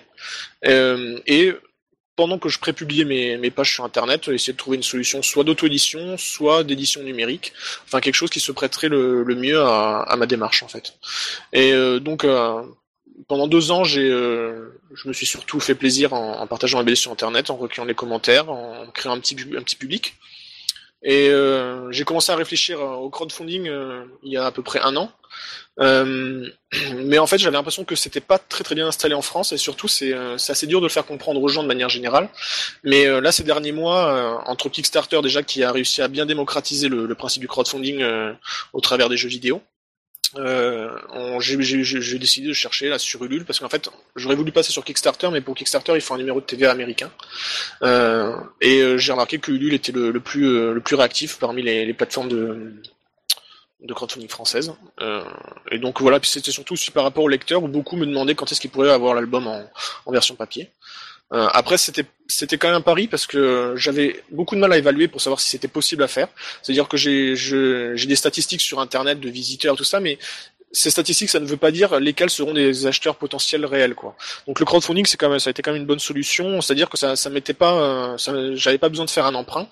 Euh, et si le projet marchait pas, euh, tout le monde gardait son argent et je, je me prenais pas le risque de, de, de me retrouver avec des, des centaines d'albums sur les bras, quoi. Pour le coup, tu as eu 145 soutiens.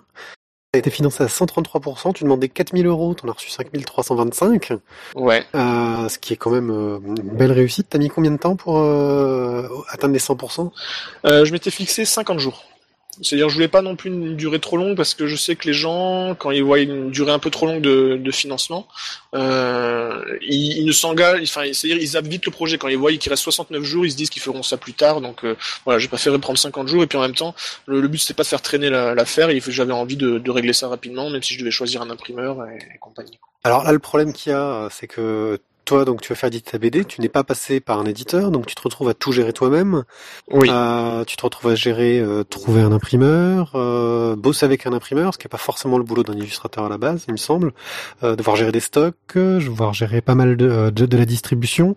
Est-ce que au niveau euh, du temps, est-ce que c'est rentable? Parce que bon, sur les 4000, sur les 5000 euros que tu as reçus, j'imagine qu'il y avait une petite marge. euh, tu, tu, as, tu as une petite marge ou pas du tout? Pas du tout. Alors pas du tout. C'est-à-dire qu'en fait j'avais demandé 4000, ça c'était rien que pour. j'ai- J'avais l'imprimeur me demandait 4200 pour l'impression. Enfin c'est un peu plus, hein, c'est 4300 je crois. Euh, 4200 ouais 4300 pour l'impression et j'avais prévu à peu près pour 700 euros d'expédition, ce qui était à peu près le compte juste. Donc euh, je me disais que j'allais mettre 1000 euros de ma poche euh, et demander 4000 d'abord. quoi. C'est-à-dire au, au total ça fait 5000, hein, ce que ce que ça m'a coûté l'opération. Donc là avec l'opération de, de de crowdfunding, je me suis remboursé les expéditions et les albums, sachant que là, euh, j'essaie de me rembourser un petit peu aussi les, tout ce qui est le carton. Enfin, j'ai eu des tas de petits frais accessoires. Euh, donc, clairement, pour l'instant, c'est-à-dire là, je me fais pas d'argent de poche dessus. Hein. C'est avant tout le but, c'est de concrétiser le projet, d'avoir un bel album papier. Mais euh, ça va peut-être me devenir rentable dans les mois qui viennent parce que justement maintenant, c'est-à-dire j'ai fait imprimer 1000 albums, j'en ai euh, en expédié 150 à, aux différents euh, Contributeur. ouais contributeurs, voilà, c'est le bon mot. Donc j'en ai j'en ai à peu près euh, là j'en ai à peu près 850 euh, sur sur les bras et maintenant cela ce sera ce sera j'aurai du- ce sera du ce sera des albums qui me où je ferai du bénéfice dessus quoi justement. Bon par contre maintenant c'est à dire il va falloir que je travaille pour faire toute la partie commerciale. Parce qu'il y a tout le problème de distribution. euh, Il y a des réseaux très précis sur la distribution en librairie. Ouais. Euh, Est-ce que tu vas réussir à te faire euh, distribuer, ne serait-ce que sur Amazon, euh, pour parler que du plus connu? Déjà, rien que pour le, le choix des imprimeurs, enfin pour tout ce travail qui, qui normalement n'est pas de, de, dans mes compétences, j'ai la chance d'être dans un atelier avec beaucoup de gens qui ont des tas d'expériences différentes, donc j'ai eu déjà beaucoup de conseils de ce côté-là. Puis au travers des gens que je croise dans mon quotidien, à Toulouse, tout ça, parce que je croise souvent des auteurs de bande dessinée, tout ça, il y en a qui ont, qui ont pu bien m'aiguiller, surtout vers les imprimeurs et tout ça. Surtout que le tirage, justement, moi, je, enfin, il est pas mal, quoi. hein. Franchement. Ah oui, non mais c'est ça parce que j'ai j'ai été, j'ai j'ai été intraitable en fait avec l'imprimeur. hein. C'est-à-dire que je j'ai j'ai, enfin moi j'étais parano. Hein. C'est-à-dire je voulais vraiment un album. euh, C'est-à-dire j'ai vu tellement d'histoires que ce soit dans l'édition classique tout comme dans l'auto-édition. C'est-à-dire quand je voyais l'histoire, je sais pas si tu avais entendu parler de l'histoire de Obion par rapport à l'une de ses BD chez KSTR où il y avait Oui. eu de très gros problèmes. Euh, voilà, ça, ça m'avait déjà, j'avais, j'étais déjà en alerte en fait avec ça. J'ai eu d'autres, euh, j'ai je travaille avec des graphistes hein, souvent qui eux sont en connexion directe avec les imprimeurs et qui savent les, les problèmes classiques. hein. Donc euh, moi j'ai, j'ai fait la maquette avec un, un de mes collègues d'atelier qui est, qui est Edouard, qui, qui m'a beaucoup aidé, qui lui qui est graphiste et justement qui est spécialisé pour ça. Et moi avec l'imprimeur, la manière de, de communiquer avec lui, d'ailleurs c'était un, bon, c'est un, un imprimeur assez fiable, euh, mais euh, voilà, c'est-à-dire j'ai euh, j'ai été assez parano, j'ai demandé des épreuves parce que des épreuves couleurs qui m'a expédié pour avoir vraiment la, la vérification parfaite. Enfin, et ça, c'est ça, c'est grâce au fait que je partage euh, mes locaux avec des gens qui ont qui ont des compétences qui, qui vont au-delà des miennes, hein, et qui sont clairement orientés vers le print. Enfin, Est-ce que toi, plutôt travail. orienté vers le web à la base? Ouais, déjà, et enfin en plus je suis pas non plus un champion du, du web, mais euh, c'est-à-dire oui, moi je suis plutôt vers l'infographie, mais j'imprime jamais mes, mes produits, quoi. C'est-à-dire j'ai tout et je fais tout. euh, tout comme, comme si c'était dédié à l'écran quoi. Donc là justement le, but c'était de convertir toute cette bande dessinée de, de la manière la plus la plus jolie, enfin sans, sans perdre quoi que ce soit euh, en en faisant l'album. hein. C'est-à-dire le but c'est que l'album soit soit encore plus agréable à lire que sur écran quoi. Donc euh, ça c'était mon ma première enfin ma première motivation. Et ensuite concernant la distribution justement j'ai comme je, je travaille justement pour faire des couvertures de romans avec des petits imprimeurs, enfin des petits éditeurs je veux dire.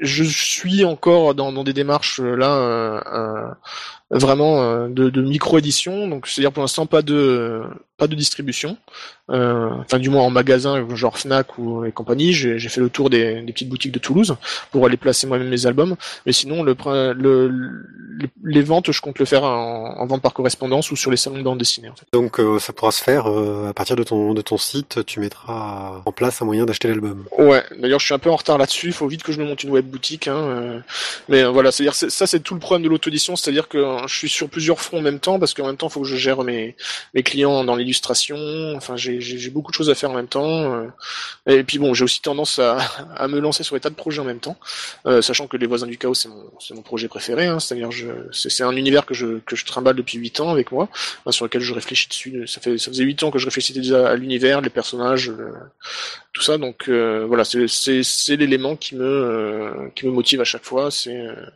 c'est enfin, de concrétiser ce projet. Quoi. Là déjà, euh, faire le premier album, c'est déjà une, une grosse étape de franchie. Tu comptes continuer par le biais du crowdfunding pour faire les tomes suivants? Pour le tome 2, oui, ça c'est c'est sûr.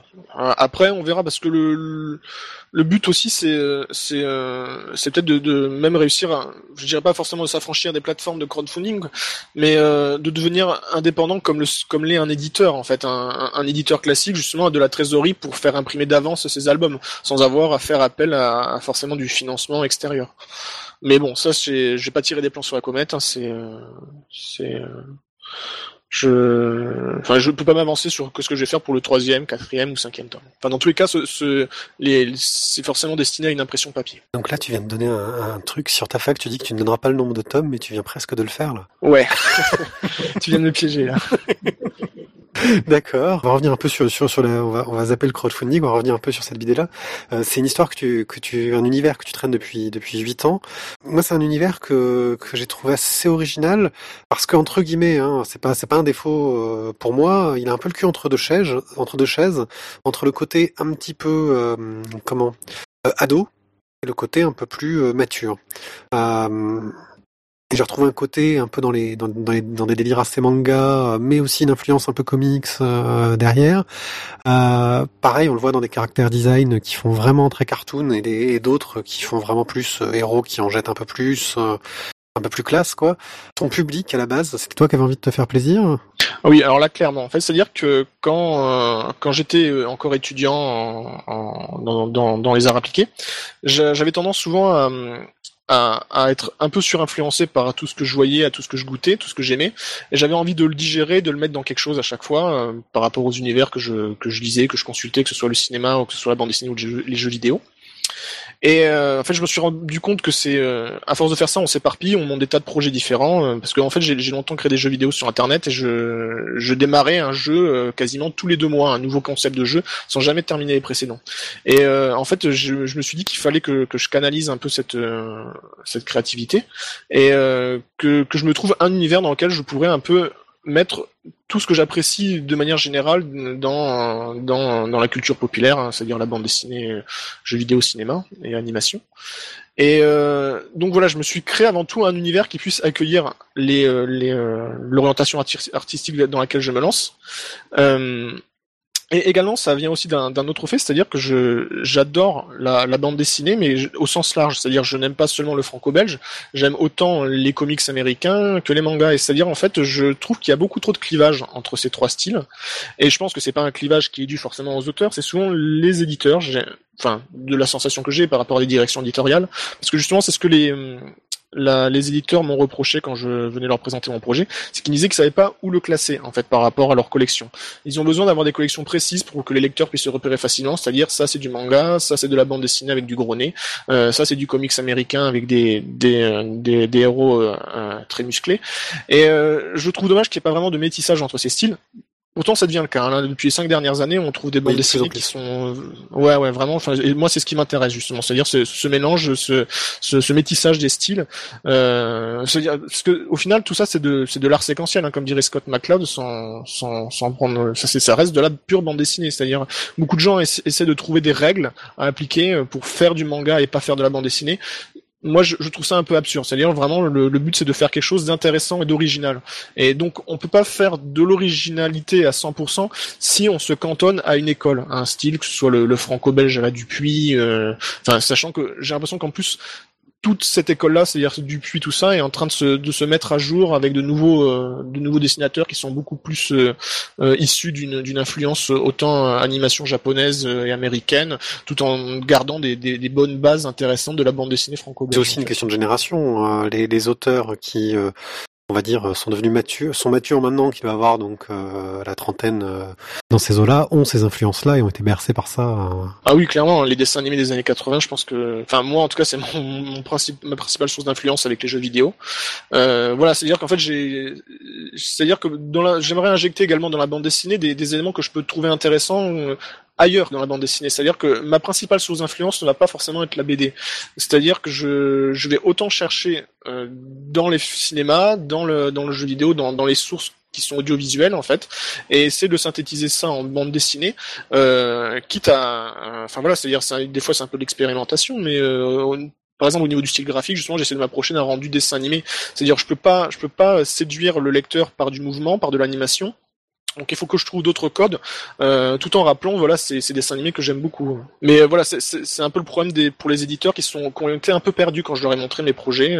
Enfin moi j'aime bien ce que fait euh, par exemple Ankama qui prend un peu plus de risques par rapport au style, qui qui qui bouscule peut-être un peu les lecteurs qui sont euh, qui sont habitués à avoir des collections bien précises de, de BD à papa ou de, de mangas euh, très shonen. voilà. Oui, c'est aussi un éditeur, Ankama, qui vient de cette génération-là, donc euh, forcément, forcément dans ce sens-là. Euh, au niveau du scénario, justement, euh, j'ai trouvé que euh, j'arrive pas trop à savoir si on est justement euh, dans de l'humoristique ou dans de l'action. Euh, j'ai retrouvé un peu ce qu'on pouvait avoir dans du Dragon Ball à un moment. Euh, ce mélange assez assez fun, je veux dire, quand tu as l'attaque des jeunes dans le tome 1, euh, ça, qui attaque dans tous les sens, ça devient un peu du n'importe quoi, on sait pas trop, ça part dans tous les sens. euh, on voit vraiment un côté fun. Euh, c'est quelque chose que tu as vraiment pensé en amont ou c'est juste tu t'es dit tiens ça, il faudrait que j'ai un moment comme ça là, ça me vient là, c'est là que je le mets. Ah non, je- ça je l'ai pensé en amont. hein. C'est-à-dire qu'en fait, quand je construis mon scénario, j'essaie de faire ça comme un enfin comme un jeu d'échecs, c'est-à-dire que tout a forcément un, sens. C'est-à-dire j'évite de faire des scènes pour me faire plaisir parce que ça c'est euh, c'est un peu excluant pour le lecteur parce que moi j'ai justement dans cette nouvelle génération d'auteurs un, peu geeks, certains ont tendance justement des fois à, trop penser à un, plaisir personnel de restitution d'une Madeleine de Proust d'un vieux dessin animé ou de euh, ou de référence en jeu vidéo. Euh, il faut faire gaffe à la surinfluence justement où on a tendance à, à dessiner que ce qu'on aime. Donc la façon comment j'écris mon scénario, c'est avant tout vraiment pour euh, architecturer mon scénario. Hein. C'est, enfin, c'est pour avoir quelque chose, pour mener à quelque chose de précis. Alors, je sais que le premier tome est assez perturbant parce que c'est, c'est une ouverture vers la suite, c'est vraiment une, une amorce. Euh, mais euh, oui, voilà, c'est-à-dire que je, je, je cherche pas forcément l'hystérie hein, dans, dans mon dessin, mais euh, le, le, le côté humoristique et un peu euh, Enfin, c'est vrai que c'est quelque chose qu'on qu'on m'a souvent dit. hein. C'est-à-dire que c'est assez déroutant euh, par rapport à la, au sujet du scénario qu'on qu'on comprend à la fin du tome 1, de, de, de voir la, légèreté de la façon comment je le traite. Mais euh, c'est quelque chose en fait que j'ai observé souvent dans, c'est vrai dans la culture japonaise que, que j'aime beaucoup. C'est-à-dire j'ai du mal à, à, à aimer les œuvres qui sont trop premier degré en fait, qui se qui, qui essaient de faire marcher les violons ou de ou de ou de ou de se déclarer tout de suite comme sérieuse en fait. C'est-à-dire après c'est aussi une question de personnalité. C'est moi de base je suis comme ça. C'est-à-dire euh, euh, je, je, je tourne souvent tout à la dérision, même les choses les plus graves. Hein. Bon, des fois c'est pas forcément la, les choses avec lesquelles je me fais des amis, mais euh, voilà j'ai un peu une tendance bouffon euh, et euh, peut-être je pense que je le fais hein, presque des fois inconsciemment dans ma bande dessinée. Donc t'as un plan vraiment euh, super précis jusqu'au dernier tome, tu sais exactement où tu veux aller. C'est vrai que cette introduction, ce premier tome, le fait d'avoir choisi une pagination qui est plus proche, on va dire, du, du, du franco-belge que du manga ou, ou du gros album à l'américaine, hein, et, un peu, euh, on se dit ah là ça y est, j'ai eu l'amorce, j'ai vraiment maintenant envie de savoir ce qui va se passer après, Euh, mais on reste un peu sur notre fin. Donc là, moi justement, faut que je dise le tome 2 euh, qui est déjà disponible sur internet. Oui, bah le, premier tome, c'est avant tout une, une présentation des personnages. C'est-à-dire que je pense qu'on a des fois besoin un peu de temps pour euh, comprendre la, la, pour se prendre l'affection d'un personnage avant de le lancer forcément dans, immédiatement dans l'aventure. C'est, euh, enfin moi, moi je sais que j'aime bien en général prendre mon temps pour découvrir les personnages. On reproche à certains films des, introduc- des introductions longues, mais euh, des fois ça peut être nécessaire pour vraiment euh, apprécier normalement un, un, un caractère euh, en particulier. Enfin voilà. Ta dernière découverte en bande dessinée, tu m'as parlé de, de quelque chose qui avait l'air vraiment intéressant tout à l'heure. Alors oui, c'est 2001 Night Stories. Euh, je sais même pas si je le prononce bien en fait. Euh, c'est un énorme manga en deux tomes. Euh, ça a été imprimé, euh, je, je sais pas par qui parce qu'en fait j'ai prêté, j'ai prêté les deux tomes à un de mes potes. Euh, c'est, euh, enfin c'est une histoire terminée. Hein, c'est, un, un manga qui date des années 80. Euh, c'est très intéressant parce qu'en plus il lorgne plus du côté de la bande dessinée franco-belge euh, type Moebius avec un petit côté un peu Akira, c'est-à-dire des très grandes pages avec des très grandes cases. Comme les Nausicaa de... Ouais, voilà, c'est ça. Et euh, il n'y a pas de découpage hystérique un, un peu classique au, au shonen. Euh, c'est surtout c'est un, sujet qui est particulièrement touchant. C'est en fait c'est la, la conquête spatiale euh, euh, de l'humanité, c'est-à-dire du début des premières fusées jusqu'à jusqu'à son aboutissement. Euh, donc en fait ça se fait en ça se déroule je sais pas sur 2000 3000 ans. Euh, J'ai pas fait gaffe aux dates en fait. Et euh, c'est que des, nouvelles qui s'enchaînent mais qui sont dans une continuité.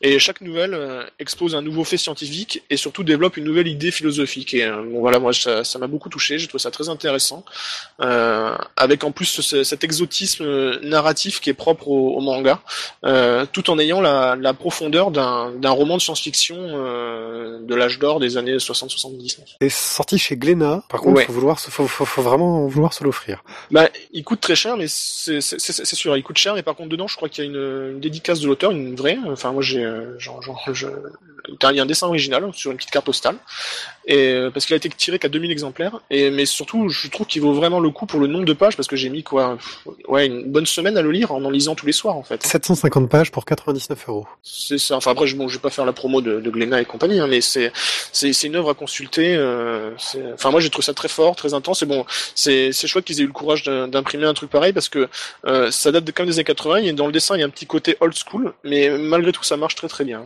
D'accord, mais en tout cas, ça, ça, ça, ça donne envie de faire des économies. Merci beaucoup. Où est-ce qu'on peut te retrouver sur Internet? Ben, sur lesvoisinsduchaos.com. Euh, Après, dessus, il y a les liens vers tous les différents types de réseaux sociaux euh, sur lesquels je, je m'étends, euh, notamment mon blog. Je connais même pas l'adresse par cœur de mon blog, mais je crois que c'est lesvoisinsduchaos.blogspot.fr. D'accord. De toute façon, le lien est donné sur, sur le site, en fait, où là, j'y mets euh, à peu près, ouais, je mets ça à jour euh, deux fois par semaine, avec les illustrations, les concept art, que ce soit des concept art professionnels ou ceux dédiés aux voisins du chaos. Est-ce que tu comptes lancer le financement du tome 2 Et déjà une deadline? Ouais, alors au départ, je m'étais fixé pour euh, avant Noël, mais euh, là, vu euh, la surcharge de travail que j'ai, je préfère décaler ça à la rentrée 2014.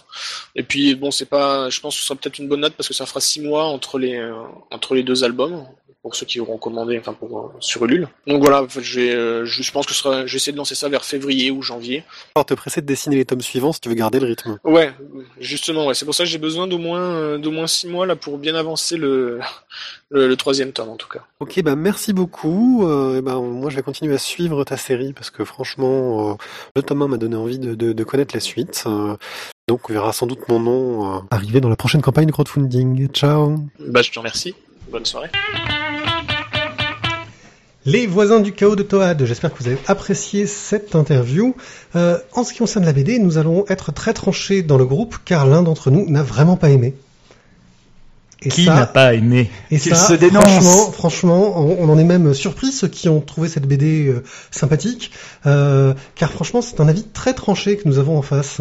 Je pense qu'on va perdre des Bah, amis. en face, Euh, en face, ils ne savent pas qui est en face, Oui. mais en fait, en face de nous, c'est Isaac. c'est Isaac. En Alors, fait, on toi- vend pas, on renseigne. Bon, j'avoue, j'assume. Hein. Voilà, Toad, euh, tu risques d'entendre des choses euh, méchantes de sa part, car c'est une ordure. C'est une vraie raclure. Honnêtement, Voilà. ce qu'il a dit tout à l'heure hors antenne, c'était Ouais, mais il Mhm. n'y a aucune attaque personnelle, donc euh, voilà. Donc, les voisins du chaos nous racontent euh, les mésaventures euh, d'un groupe de jeunes qui sont confrontés à l'arrivée d'étrangers dans leur euh, petite ville. Dans leur petite ville, ouais. Voilà, qui euh, commencent à essayer de s'incruster pour euh, se répartir des territoires, pour faire on ne sait pas trop quoi, et on va suivre un peu l'influence de ce groupe de jeunes qui sont globalement euh, des jeunes normaux, entre ceux qui veulent faire les petits cons, aller faire des blagues tout le temps, euh, et ceux qui essayent de voir leur petite vie normale.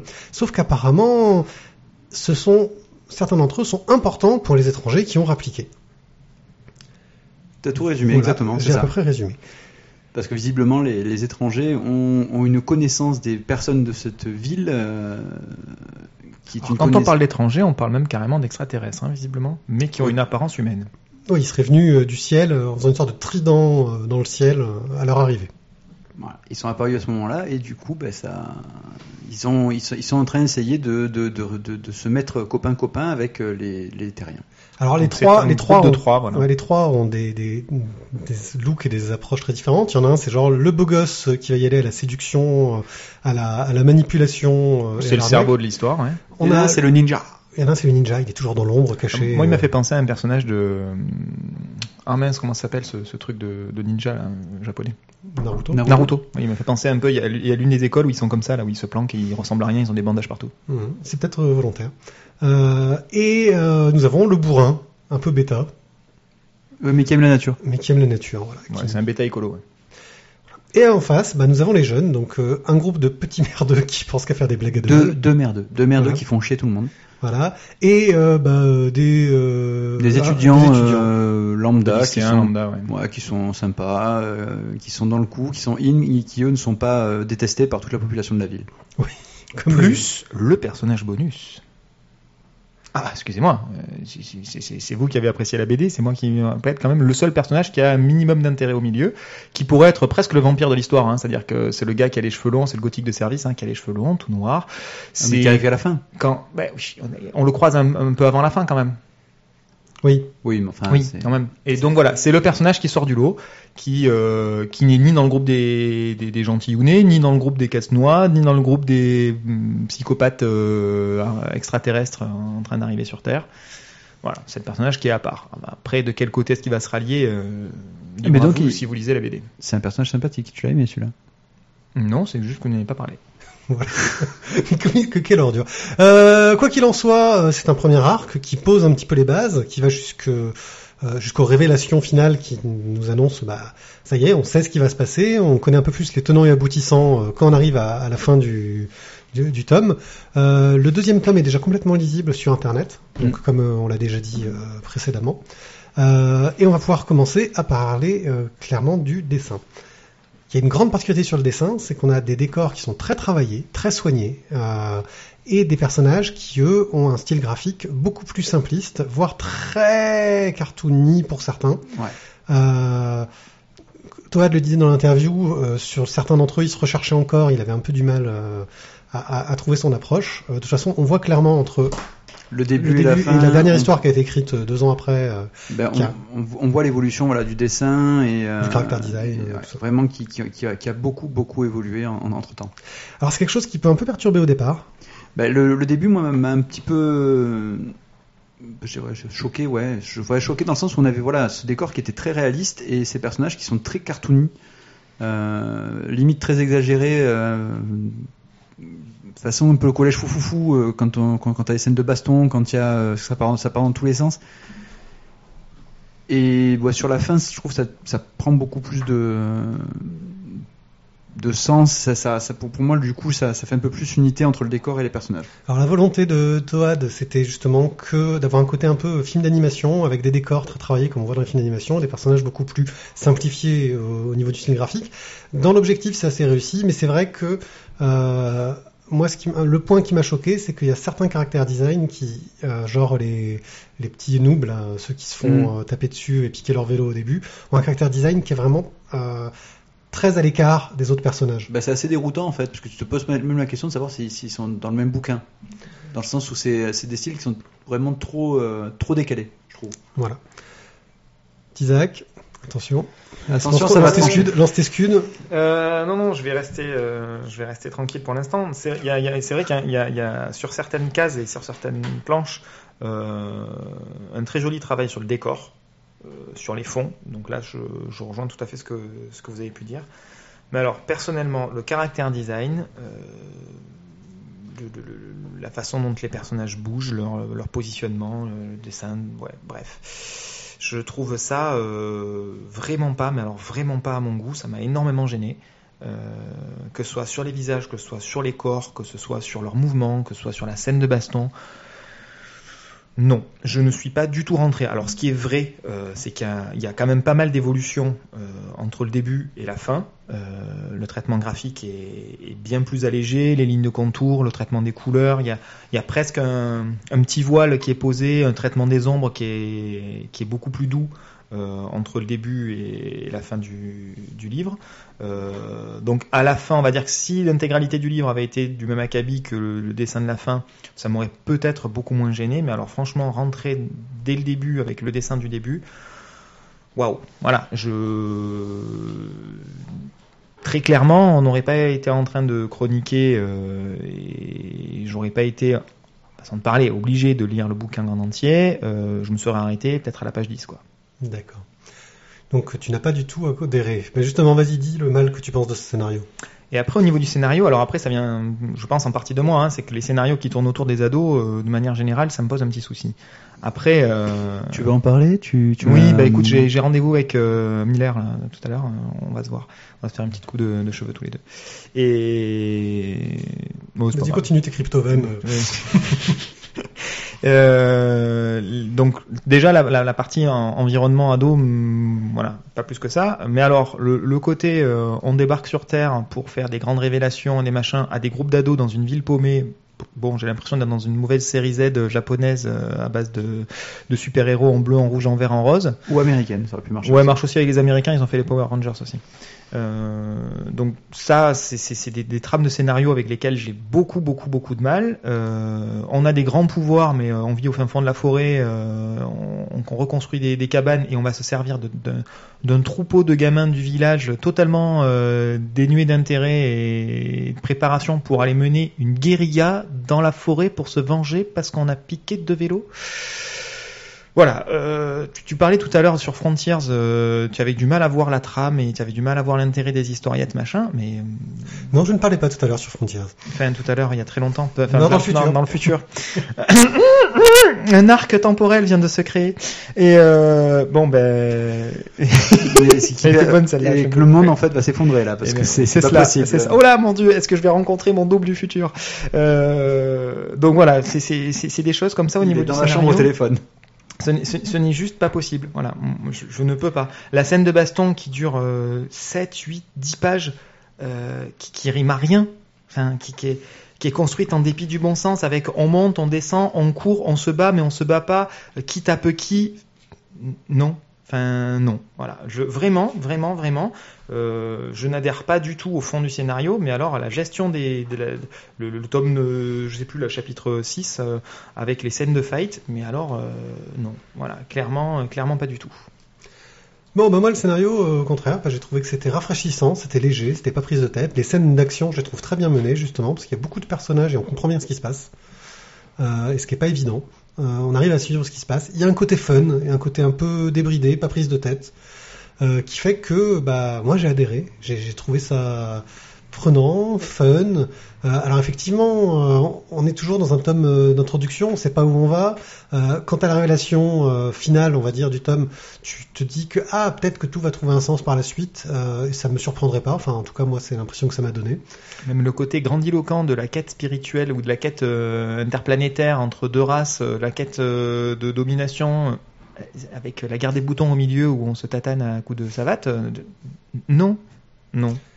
Ouais, je sais pas. J'ai l'impression que. Oui, ouais, mais en fait, tu commences à coup de savate pour finir ensuite à coup d'arme nucléaire. C'est c'est comme ça que ça part.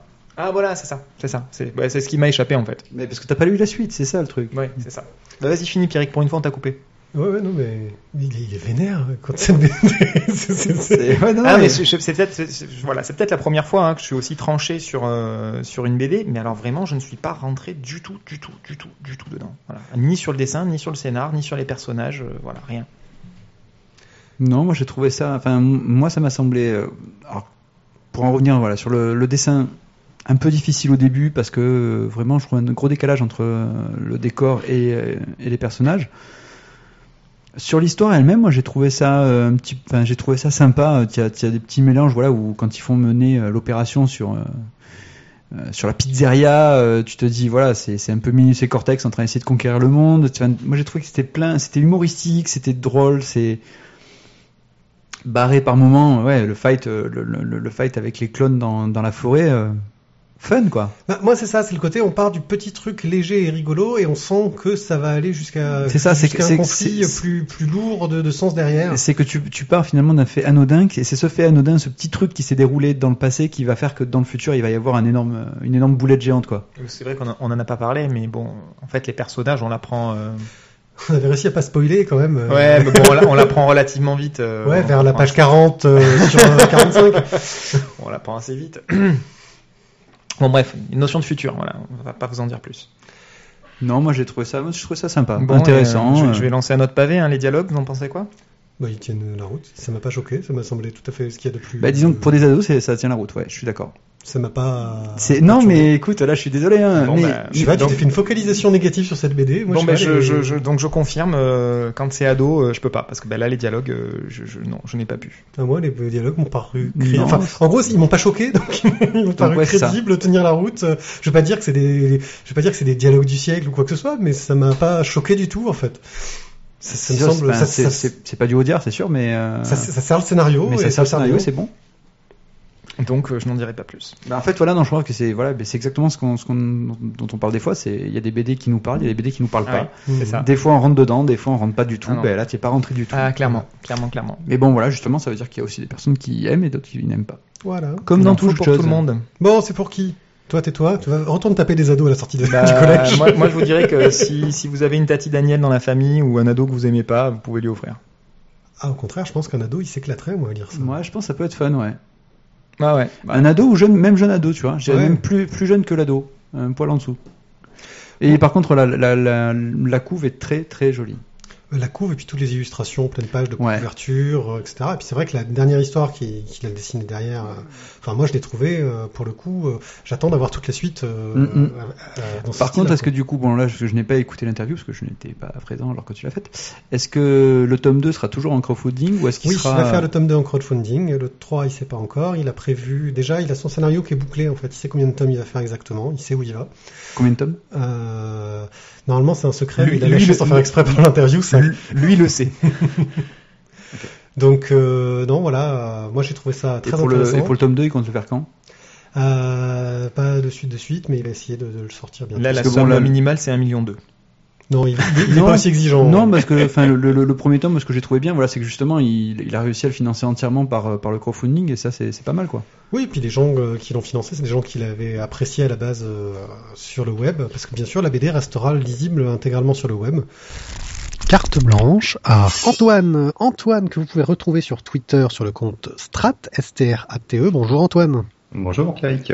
Tu vas aujourd'hui nous inviter à un voyage dans le temps euh, pour revenir un petit peu sur les débuts du manga en France. En tout cas, les débuts tels que tu les as vécus toi. Alors, c'est un peu ce que j'ai vécu moi aussi, car on est à peu près de la même année. C'est vrai que le manga est arrivé assez tardivement en France. Quel était l'état du manga au départ? Tout d'abord, je vais juste préciser que c'est pas une, une reconstitution historique qu'on va faire, mais que c'est plutôt le, le parcours de ce que moi j'ai de ce que moi j'ai vécu et comment je l'ai comment je l'ai perçu. Euh, donc il y aura peut-être des approximations, etc. Euh, mais c'est- c'est c'est plus pour brosser un tableau d'une expérience que euh, vraiment donner un historique de la chose. Pas de souci, petite chronique personnelle. Voilà. Euh, donc, euh, malgré tout, la bande dessinée au Japon, comme en, France, il y a une, euh, je dirais une période commune euh, où ça a été, euh, où ça a été, où la, bande dessinée moderne a été définie, j'ai envie de dire. On a commencé en, classiquement, on date ça en 1930 avec Tintin, côté fran- franco-belge, et 1947 avec Tezuka, côté japonais. Faut bien voir que pendant près de 40 ans, ces deux courants, donc euh, que sont la BD franco-belge et la BD euh, japonaise, ont évolué sans jamais avoir quasiment le moindre rapport les uns avec les autres et en s'ignorant complètement. C'est assez, euh, assez fou de dire ça aujourd'hui où euh, une information qui est au Japon dans la seconde d'après, elle est en Europe et, en- et aux États-Unis. Euh, là, ça a été des, et pourtant ça a été des gros phénomènes culturels aussi bien en Europe. Quand la BD japonaise a commencé à arriver en France, ça a été un petit peu un choc pour tout le monde euh, parce que euh, on ne savait même pas que ça existait quoi. Juste, juste rien pour ça. Alors on va revenir un petit peu au, début de, nous, ce qu'on a vécu en tant que en tant que jeunes euh, passionnés de bande dessinée. Nous, la première approche qu'on a eu des, des bandes dessinées japonaises, ça date des années 80 et ça date plutôt de et c'est plutôt lié à l'animation japonaise et au dessin animé japonais qui était acheté euh, donc par des émissions de télé françaises. Alors il y avait euh, Récréa 2 pour commencer, qui passait sur euh, Antenne 2 à l'époque, et un petit peu plus tard il y a eu TF1 donc avec AB Productions et le Club Dorothée qui qui achetaient ces productions. Il faut savoir qu'à l'origine de ces productions c'était des productions qui étaient très peu chères. Et, euh, et donc comme ils devaient remplir des grilles de programmes assez importantes pour la jeunesse, faut bien voir que le Club Dorothée, euh, en fin des années 80, vers 87, euh, le mercredi, c'est 8h, 18h non-stop. Donc c'est quasi monopole pour les enfants euh, du, du matin jusqu'au soir.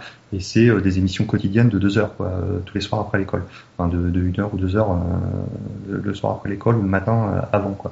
Donc c'est des, des créneaux qui sont assez énormes. Donc ils ont, c'est pour ça qu'il y a eu les sitcoms qui sont venus, etc. Mais il y avait beaucoup d'animations japonaises qui avaient été achetées euh, à la va-vite. Sachant qu'au départ, on, on se posait même pas la question de savoir d'où ça venait. C'était des dessins animés et basta. hein. Je pense à l'arrivée de Capitaine Flamme, de Astro le petit robot euh, ou des premiers Goldorak. euh, Dans le premier temps, c'était juste du dessin animé qui passait, comme ça. Voilà. Et nous, euh, dans notre culture, de toute façon, on avait associé dessin animé à enfant. Donc, à partir du moment où c'était du dessin animé, c'était forcément pour les enfants. Il n'y avait pas de dessin animé adulte. Dans, l'esprit collectif, ça n'existait pas. Au Japon, ils, avaient déjà une autre vision des choses.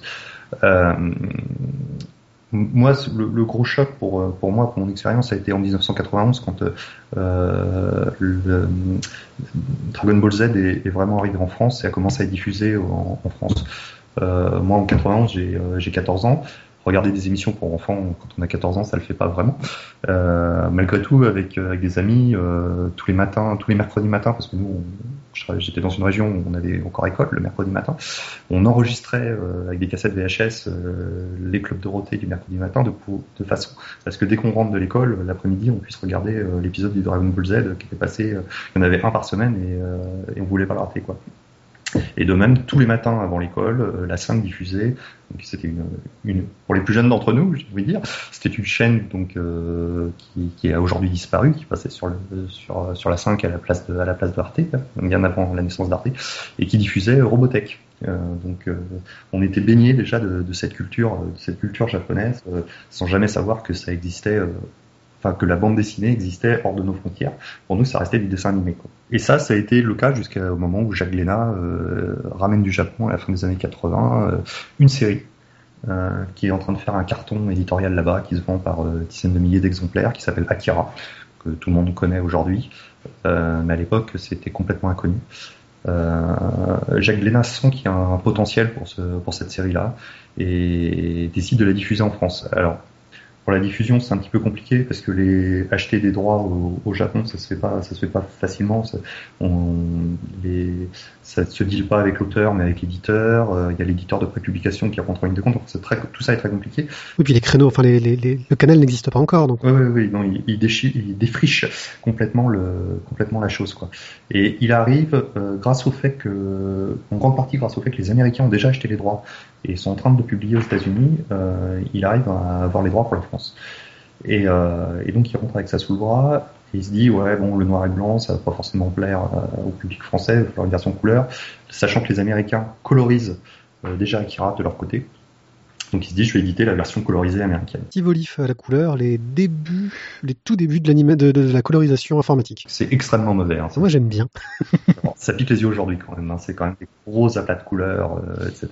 Non mais Steve Olive avait régressé quand il avait fait les couleurs de Spawn derrière. Ouais. Le premier. Mais bon, par rapport à ce qu'on fait aujourd'hui, enfin, on est quand même. Oui, non mais la technologie a changé aussi. Voilà, c'est ça. Et en plus, ça permettait de traduire de l'américain et non de traduire du japonais, ce qui était beaucoup plus facile euh, pour nous en France. Parce qu'on avait euh, dans l'édition en France, il n'existait pas de traducteur euh, japonais-français, quoi. Donc ça permettait d'avoir des gens opérationnels tout de suite, parce que les comics américains, on savait, on savait comment les traduire et on avait déjà les, traducteurs pour le faire. Quoi. Donc les onomatopées dans la version américaine étaient déjà réécrites, il me semble. Tout à fait. Tout à fait. Il y avait, bah, il y avait aucun caractère japonais qui, était, qui dépassait. Les caractères faisaient Bouddha, Bouddha, Bouddha, Bouddha. C'est ça. Et euh, donc Jacques Léna décide de diffuser ça en fascicule au départ, fascicule souple. Euh, c'est un échec complet. Moi, j'en ai jamais vu. Ça sortait en kiosque, il me semble. Moi, j'en ai eu entre les mains. Euh, et il me semble qu'ils étaient en noir et blanc au départ, hein, les fascicules kiosques. Peut-être. Moi, j'en ai jamais eu entre les mains. Euh, je sais qu'aujourd'hui, c'est quelque chose de collector qui a recherché. Euh, mais en tout cas, ça, ça n'est pas venu jusqu'à jusque dans ma campagne. Par contre, donc comme je disais, ça a été un échec commercial, mais Jacques Léna continue à croire à son projet et décide de l'éditer en version luxe, de faire des beaux albums avec ça, qui sont les albums euh, colorisés qu'on connaît d'Akira aujourd'hui. Euh, euh, et, là, pour le coup, ça marche un peu mieux. Alors, c'est pas la grosse, c'est pas la grosse euphorie, mais ça marche un peu mieux. Et, et moi, c'est le premier album de manga que j'ai eu entre les entre les mains, quoi ça marche quand même assez pour que ça lui permette de fonder une collection autour de ce format-là. Donc c'est un format, un, euh, pour ce qui correspond au format comics maintenant cartonné, avec plein de pages, euh, ce qui leur a permis de lancer quelques années après quand même la collection Akira, euh, qui ont permis de lancer des, des petits auteurs comme un certain Morvan. Non, non, mais bien sûr, non, non, c'est comparativement à ce que le manga, à l'explosion du manga à suivre, c'était une publication tout à fait honorable qui était comparable à du franco-belge de l'époque, quoi. C'était pas, c'était pas un carton éditorial. Quoi. Surtout euh, avant que le dessin animé ne sorte, parce qu'à cette époque-là, le, dessin animé euh, n'existait pas, enfin, en tout cas, euh, même pas dans, nos esprits. Quoi. Dessins animés que, pour lesquels je dois remercier les frères Bogdanov, sans qui je ne l'aurais pas découvert. Alors, moi, ça a été un peu différent, la découverte du dessin animé. Moi, ça a été par le magazine Player One, qui avait fait une, chronique dans, son, dans un de ses numéros en disant Attention, Akira va sortir en dessin animé, c'est au Japon, les droits ont été achetés, ça va être diffusé en France. Donc je fais, tiens, euh, enfin je connaissais la bande dessinée, je me dis, ah bon, il y a un dessin animé de ça. Et quand c'est sorti au cinéma, ils ont envoyé un journaliste euh, pour aller voir le film. Il a fait un papier après sur, le, sur la projection et euh, j'ai jamais vu un papier avec autant de superlatifs les uns à côté des autres. Quoi. C'était, ça dépassait tout ce qu'on avait pu lire jusqu'à présent. C'était, magnifique. Oui, c'est vrai que le, les, les, comment, les, les, la presse vidéoludique avait un lien déjà avec le Japon qu'aucune autre presse euh, n'avait avant, et donc avait déjà une petite culture manga et animation. C'est ça, parce que eux avaient des correspondants sur place. Enfin, en général, avaient un ou deux correspondants sur place euh, qui se partageaient entre entre entre presse d'ailleurs. Les mecs étaient pigistes et faisaient des articles pour pour joystick, pour player, pour euh, console plus et autres. Euh, mais euh, mais voilà quoi, il y avait quand même un lien avec l'animation et avec euh, et avec le manga. Et donc à l'époque, les magazines de jeux vidéo ne s'arrêtaient pas aux jeux vidéo et, et englobaient toute, la culture geek entre guillemets qu'on appelait pas encore comme ça à l'époque. Mais il y avait de la bande d'arcade, il y avait il y avait du cinéma, il y avait des, il y avait du, manga et de la bande dessinée. enfin, il y avait toutes les cultures de l'imaginaire avec majoritairement portées sur les sur les consoles, mais il y avait des rubriques pour un peu tout dont le cinéma. Et donc moi c'est comme ça que j'ai découvert qu'existait le, le, film Akira, euh, que j'ai pas pu voir au cinéma parce que euh, chez nous il a jamais été diffusé euh, dans ma campagne profonde. Toutefois, euh, j'ai un ami qui a réussi à se le procurer en cassette au moment de sa sortie, cassette vidéo. Et au moment où, où, où où il a cette, cette fameuse cassette, il nous invite tous, donc toutes ses amies, à une projection d'Akira. Donc on est 15 ou 20 dans son salon. Et euh, on a fermé tous les volets, on met la cassette, silence religieux, et pendant une heure et demie, on découvre, euh, on découvre la vidéo d'Akira. Alors, euh, on doit avoir dans les, dans les 16 ans, quoi, 15-16 ans.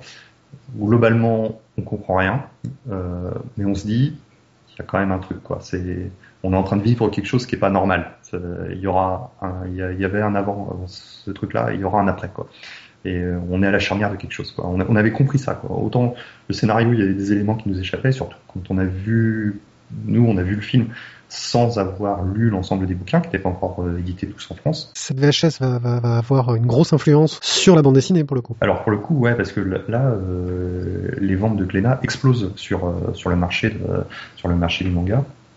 Akira, euh, donc qui commence à en fourguer des, des, des pelletés d'albums. Faut savoir que la VHS est sortie euh, en, vers 1992 et dans l'année, euh, Glenna sort quand même 7 volumes d'Akira quoi. Sur les 13 que comportera la série au total. C'est ça, du 7 euh, du numéro 7 au 11 quoi globalement. Et le tome 12, on l'a attendu, mais on l'a attendu ce tome 12. Ouais. Il a, ça a été euh, ça a été très long d'avoir il, il s'est écoulé deux ans je crois entre le, le 11 et le 12 pour des problèmes de droit en fait. Les Américains étaient en train de renégocier les droits d'Akira euh, avec les Japonais et donc euh, indirectement Glénat, qui était en partenariat avec les, Américains pour, obtenir les versions colorisées, on a on a pâti. Donc on, découvre on découvre un petit peu tout ça. Et en 93 aussi, euh, donc commence à être édité le manga Dragon Ball. Donc nous, comme je disais, on, suivait ça tous les mercredis matins religieusement Dragon Ball enfin Dragon Ball Z surtout, et on découvre qu'il euh, existe une bande dessinée sur, le, sur Dragon Ball. Et nous, dans notre esprit, à ce moment-là, on se dit, euh, euh, le, le dessin animé a créé la bande dessinée. C'est parce que le dessin animé avec beaucoup de succès qu'ils en ont fait une bande dessinée. À aucun moment, on avait pu penser que euh, la bande dessinée était à l'origine. Oui, de toute façon, pour nous, vu que, l'animation est toujours arrivée en avant pour toutes les séries euh, qu'on a eues euh, au tout début, on s'est jamais dit Goldorak c'était un manga à la base, Candy c'était un manga à la base, Astro c'était un manga à la base, etc. C'est ça. Il faut savoir que nous, en franco-belge, nos références, c'était quand même Astérix et Tintin, où il y a eu des dessins animés qui sont sortis, il y a eu des films, mais ça a toujours été des films qui ont été tirés des, des qui sont qui sont qui sont arrivés bien après les bien après les albums mais on était euh, voilà c'était des, des, choses où on était au courant quoi. On connaissait bien l'édition euh, l'édition l'édition française et c'était français voilà c'est ça ou belge euh, et euh, mais par contre pour les mangas à aucun moment ça nous est venu à l'idée que le, le, bouquin en papier pouvait être l'origine du dessin animé quoi.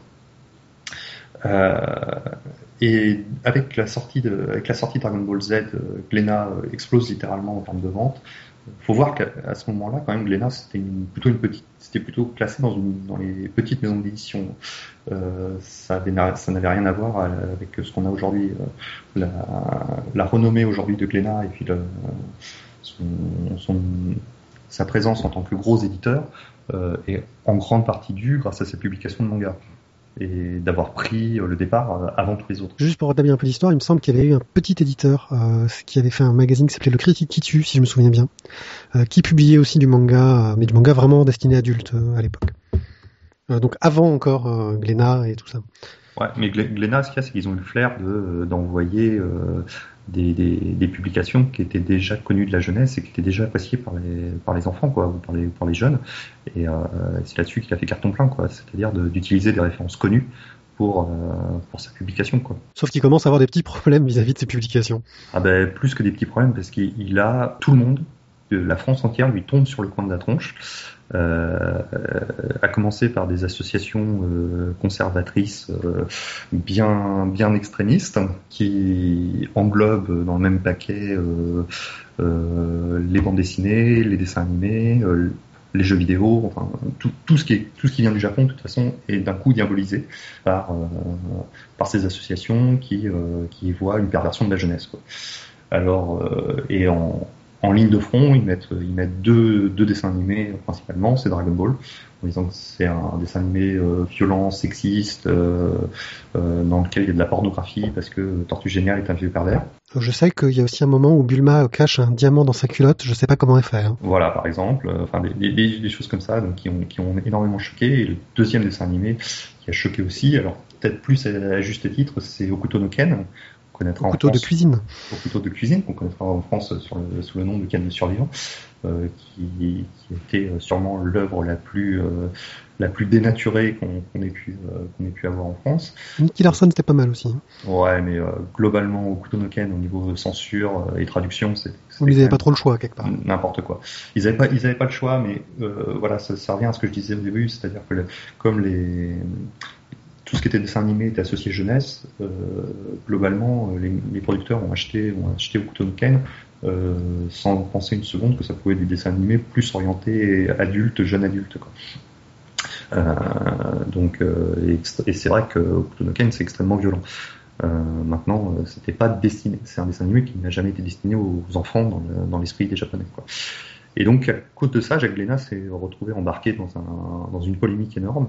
Alors, faut, faut bien voir qu'à l'époque, donc ça a commencé par les associations, qui a ça a commencé à être relayé par la presse, notamment Télérama, qui s'est, euh, qui, qui, euh, qui a mené une fronde contre le manga.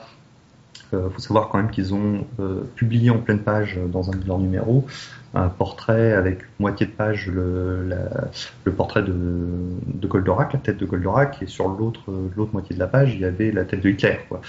Donc euh, ça, ça a commencé à prendre des proportions qui étaient euh, tout à fait euh, déraisonnables euh, par rapport. Oui. Ils avaient atteint le point Godwin avant même les réseaux sociaux. C'est ça, c'est ça. euh, et évidemment, les politiques s'en sont mêlés. Parce que là où il y a un petit peu de, un petit peu de remous médiatique, euh, les politiques s'en mêlent automatiquement. Et notamment Ségolène Royal qui a commencé à lutter, à diaboliser contre le, à diaboliser le manga. Il faut savoir que, que toute cette diabolisation, euh, on en a encore des répercussions aujourd'hui. Hein, je parlerai plus tard. Mais c'est, euh, ça a été, ça a été extrêmement violent sur le coup et ça continue de durer aujourd'hui dans le temps, quoi, pour dire à quel point le, le choc a été extrêmement violent et euh, les éditions Glénat ont, ont dû euh, prendre la vague de plein fouet euh, sans s'en rendre compte euh, et, et ne voyant absolument rien venir. Quoi, du jour au Surtout qu'il y a une réaction assez étonnante euh, des, des auteurs de Glénat. alors en plus, les auteurs de Glénat euh, se sont liés contre la, politique euh, de Jacques Glénat, contre, les publications des, des mangas, parce que les auteurs ils voyaient euh, une dénaturation de leur propre travail en disant oui mais euh, tu publies des trucs en petits fascicules, euh, en noir et blanc, euh, c'est absolument pas représentatif de nous euh, le travail qu'on fait, en plus tu vends ça à la moitié du prix de nos albums, on, on va plus rien vendre par ta faute quoi. Et, voilà, tu en train de dégrader le, la bande dessinée au global à, cause de, ces publications japonaises. En plus, t'en sors un par mois, ça, prouve bien que les gars, ils, ils font pas de la qualité.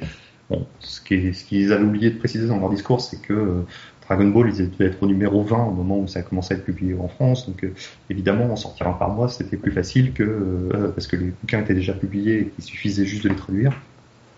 Et donc, euh, c'est autrement différent d'un auteur qui passe un an à fabriquer son album. Même, même en allant au-delà de ça, de toute façon, les Japonais te sortent euh, un, un tome tous les deux mois. Donc. Bien sûr, mais euh, il tra- accessoirement, il travaille en studio. Euh, donc ils sont 5, 6, 7 auteurs euh, à travailler euh, sur le même euh, sur le même manga. Donc il y en a qu'un qui a son nom sur la couverture. Et puis ils ont pas tous nos avantages sociaux, ils travaillent. c'est ça, c'est ça. Euh, mais euh, il y en a un qui est spécialisé dans les décors, il y en a un qui est spécialisé euh, dans les véhicules, il va y en avoir un qui est spécialisé dans les armes à feu, par exemple. Le mec qui faisait les décors pour Otomo, c'était un fou. Par exemple, par exemple, ou le mec qui fait les armes à feu dans Nicky Larson. Euh, typiquement, il y, a un, mec qui est dédié à ça, quoi. Donc il a que des, euh, il, a des magazines entiers euh, sur son bureau de, piles de, magazines avec des photos d'armes et il passe son temps à les reproduire. Donc, dans Nicky Larson, il y a un mec, faut savoir, il ne fait que des armes. Mais bon, c'est la façon de travailler japonaise. Nous, en France, on connaît pas du tout ça. Mais malgré tout, Jacques Lénas prend une fronde de ses auteurs à, à cause de ça, quoi.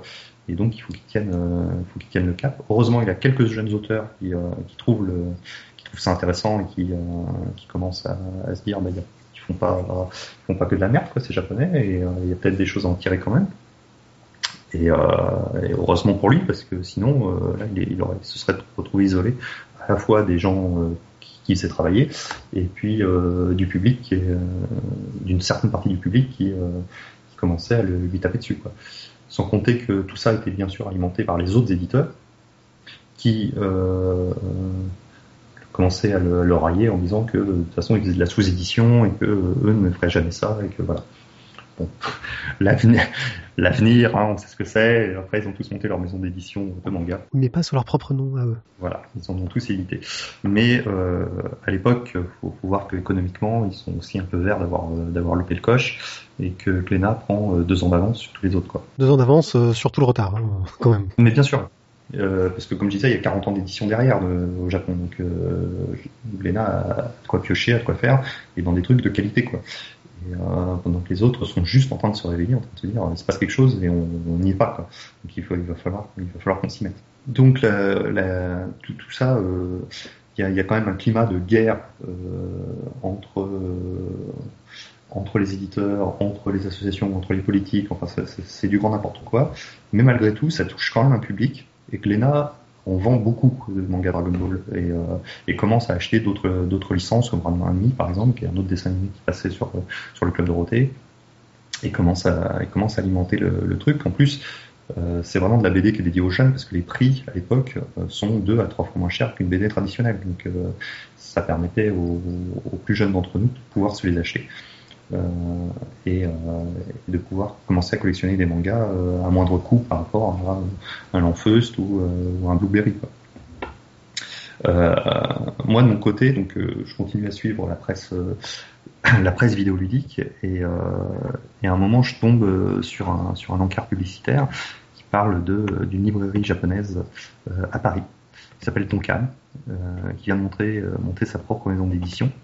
Et je me dis tiens enfin des gens qui euh, c'est pas Glénat.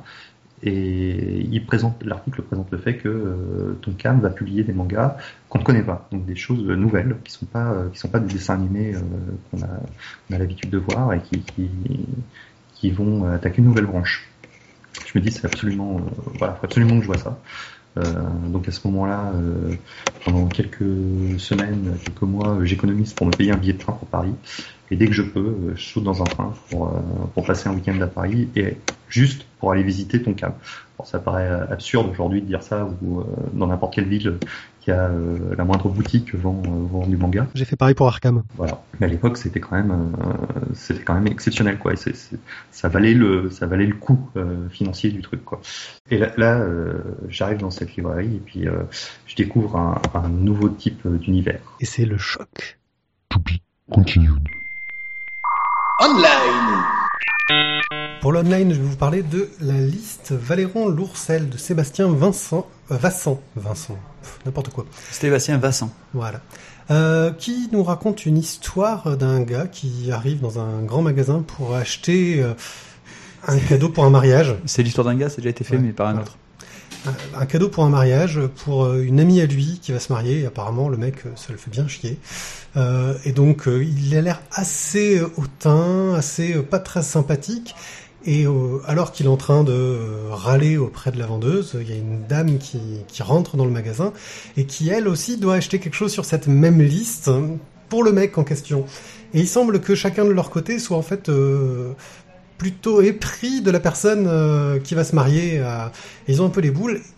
Et on se retrouve un peu dans une comédie des mœurs où on voit ces personnages qui qui s'engueulent, euh, qui, se parlent un peu méchamment, euh, parce que lui va avoir tendance à dire du mal du mec, alors que elle, elle le kiffe trop, tu vois. Et, et des dialogues très très bien écrits, euh, quelque chose avec un dessin assez sympathique. Euh, voilà, de la comédie des mœurs euh, à lire en ligne.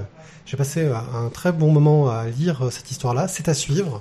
Il y a des dialogues très finement ciselés, dont j'ai oublié le nom du scénariste. Je l'ai pas sous les yeux parce que je n'ai pas internet. J'ai pas réussi à le choper chez, chez Thierry. C'est la loose. Désolé. Voilà. On va, on, on, on le flashera pour toi. En tout cas, euh, ça, du, coup, je te coupe, mais ça, ça, ça continue. Il y a déjà ça continue. Il y a eu, il y a eu six, six chapitres pour le moment.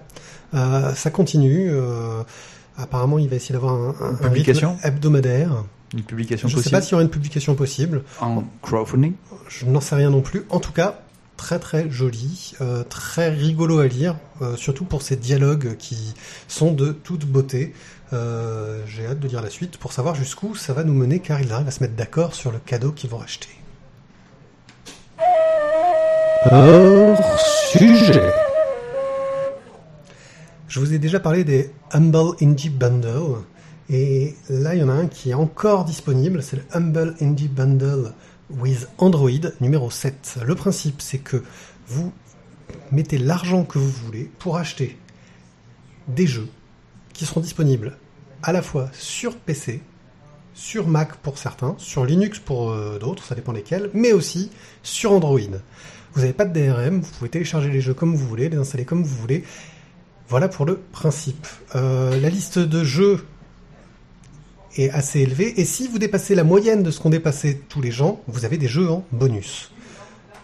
En général, en cours de bundle, ils rajoutent de nouveaux jeux à la liste. À l'heure où on enregistre, euh, les jeux qui sont disponibles, c'est Ticket to Ride, donc une adaptation du jeu de plateau euh, Les Aventuriers du Rail, euh, Greedy Grub, que je ne connais pas, euh, Centipede, qui est un jeu vraiment bizarre, Incredipede, pardon, qui est un jeu vraiment bizarre, où on doit déplacer une sorte d'extraterrestre qui se déplace très bizarrement, et Anodine, un jeu que je ne connais pas encore. Mais si vous dépassez la moyenne, Et là, vous avez le jeu.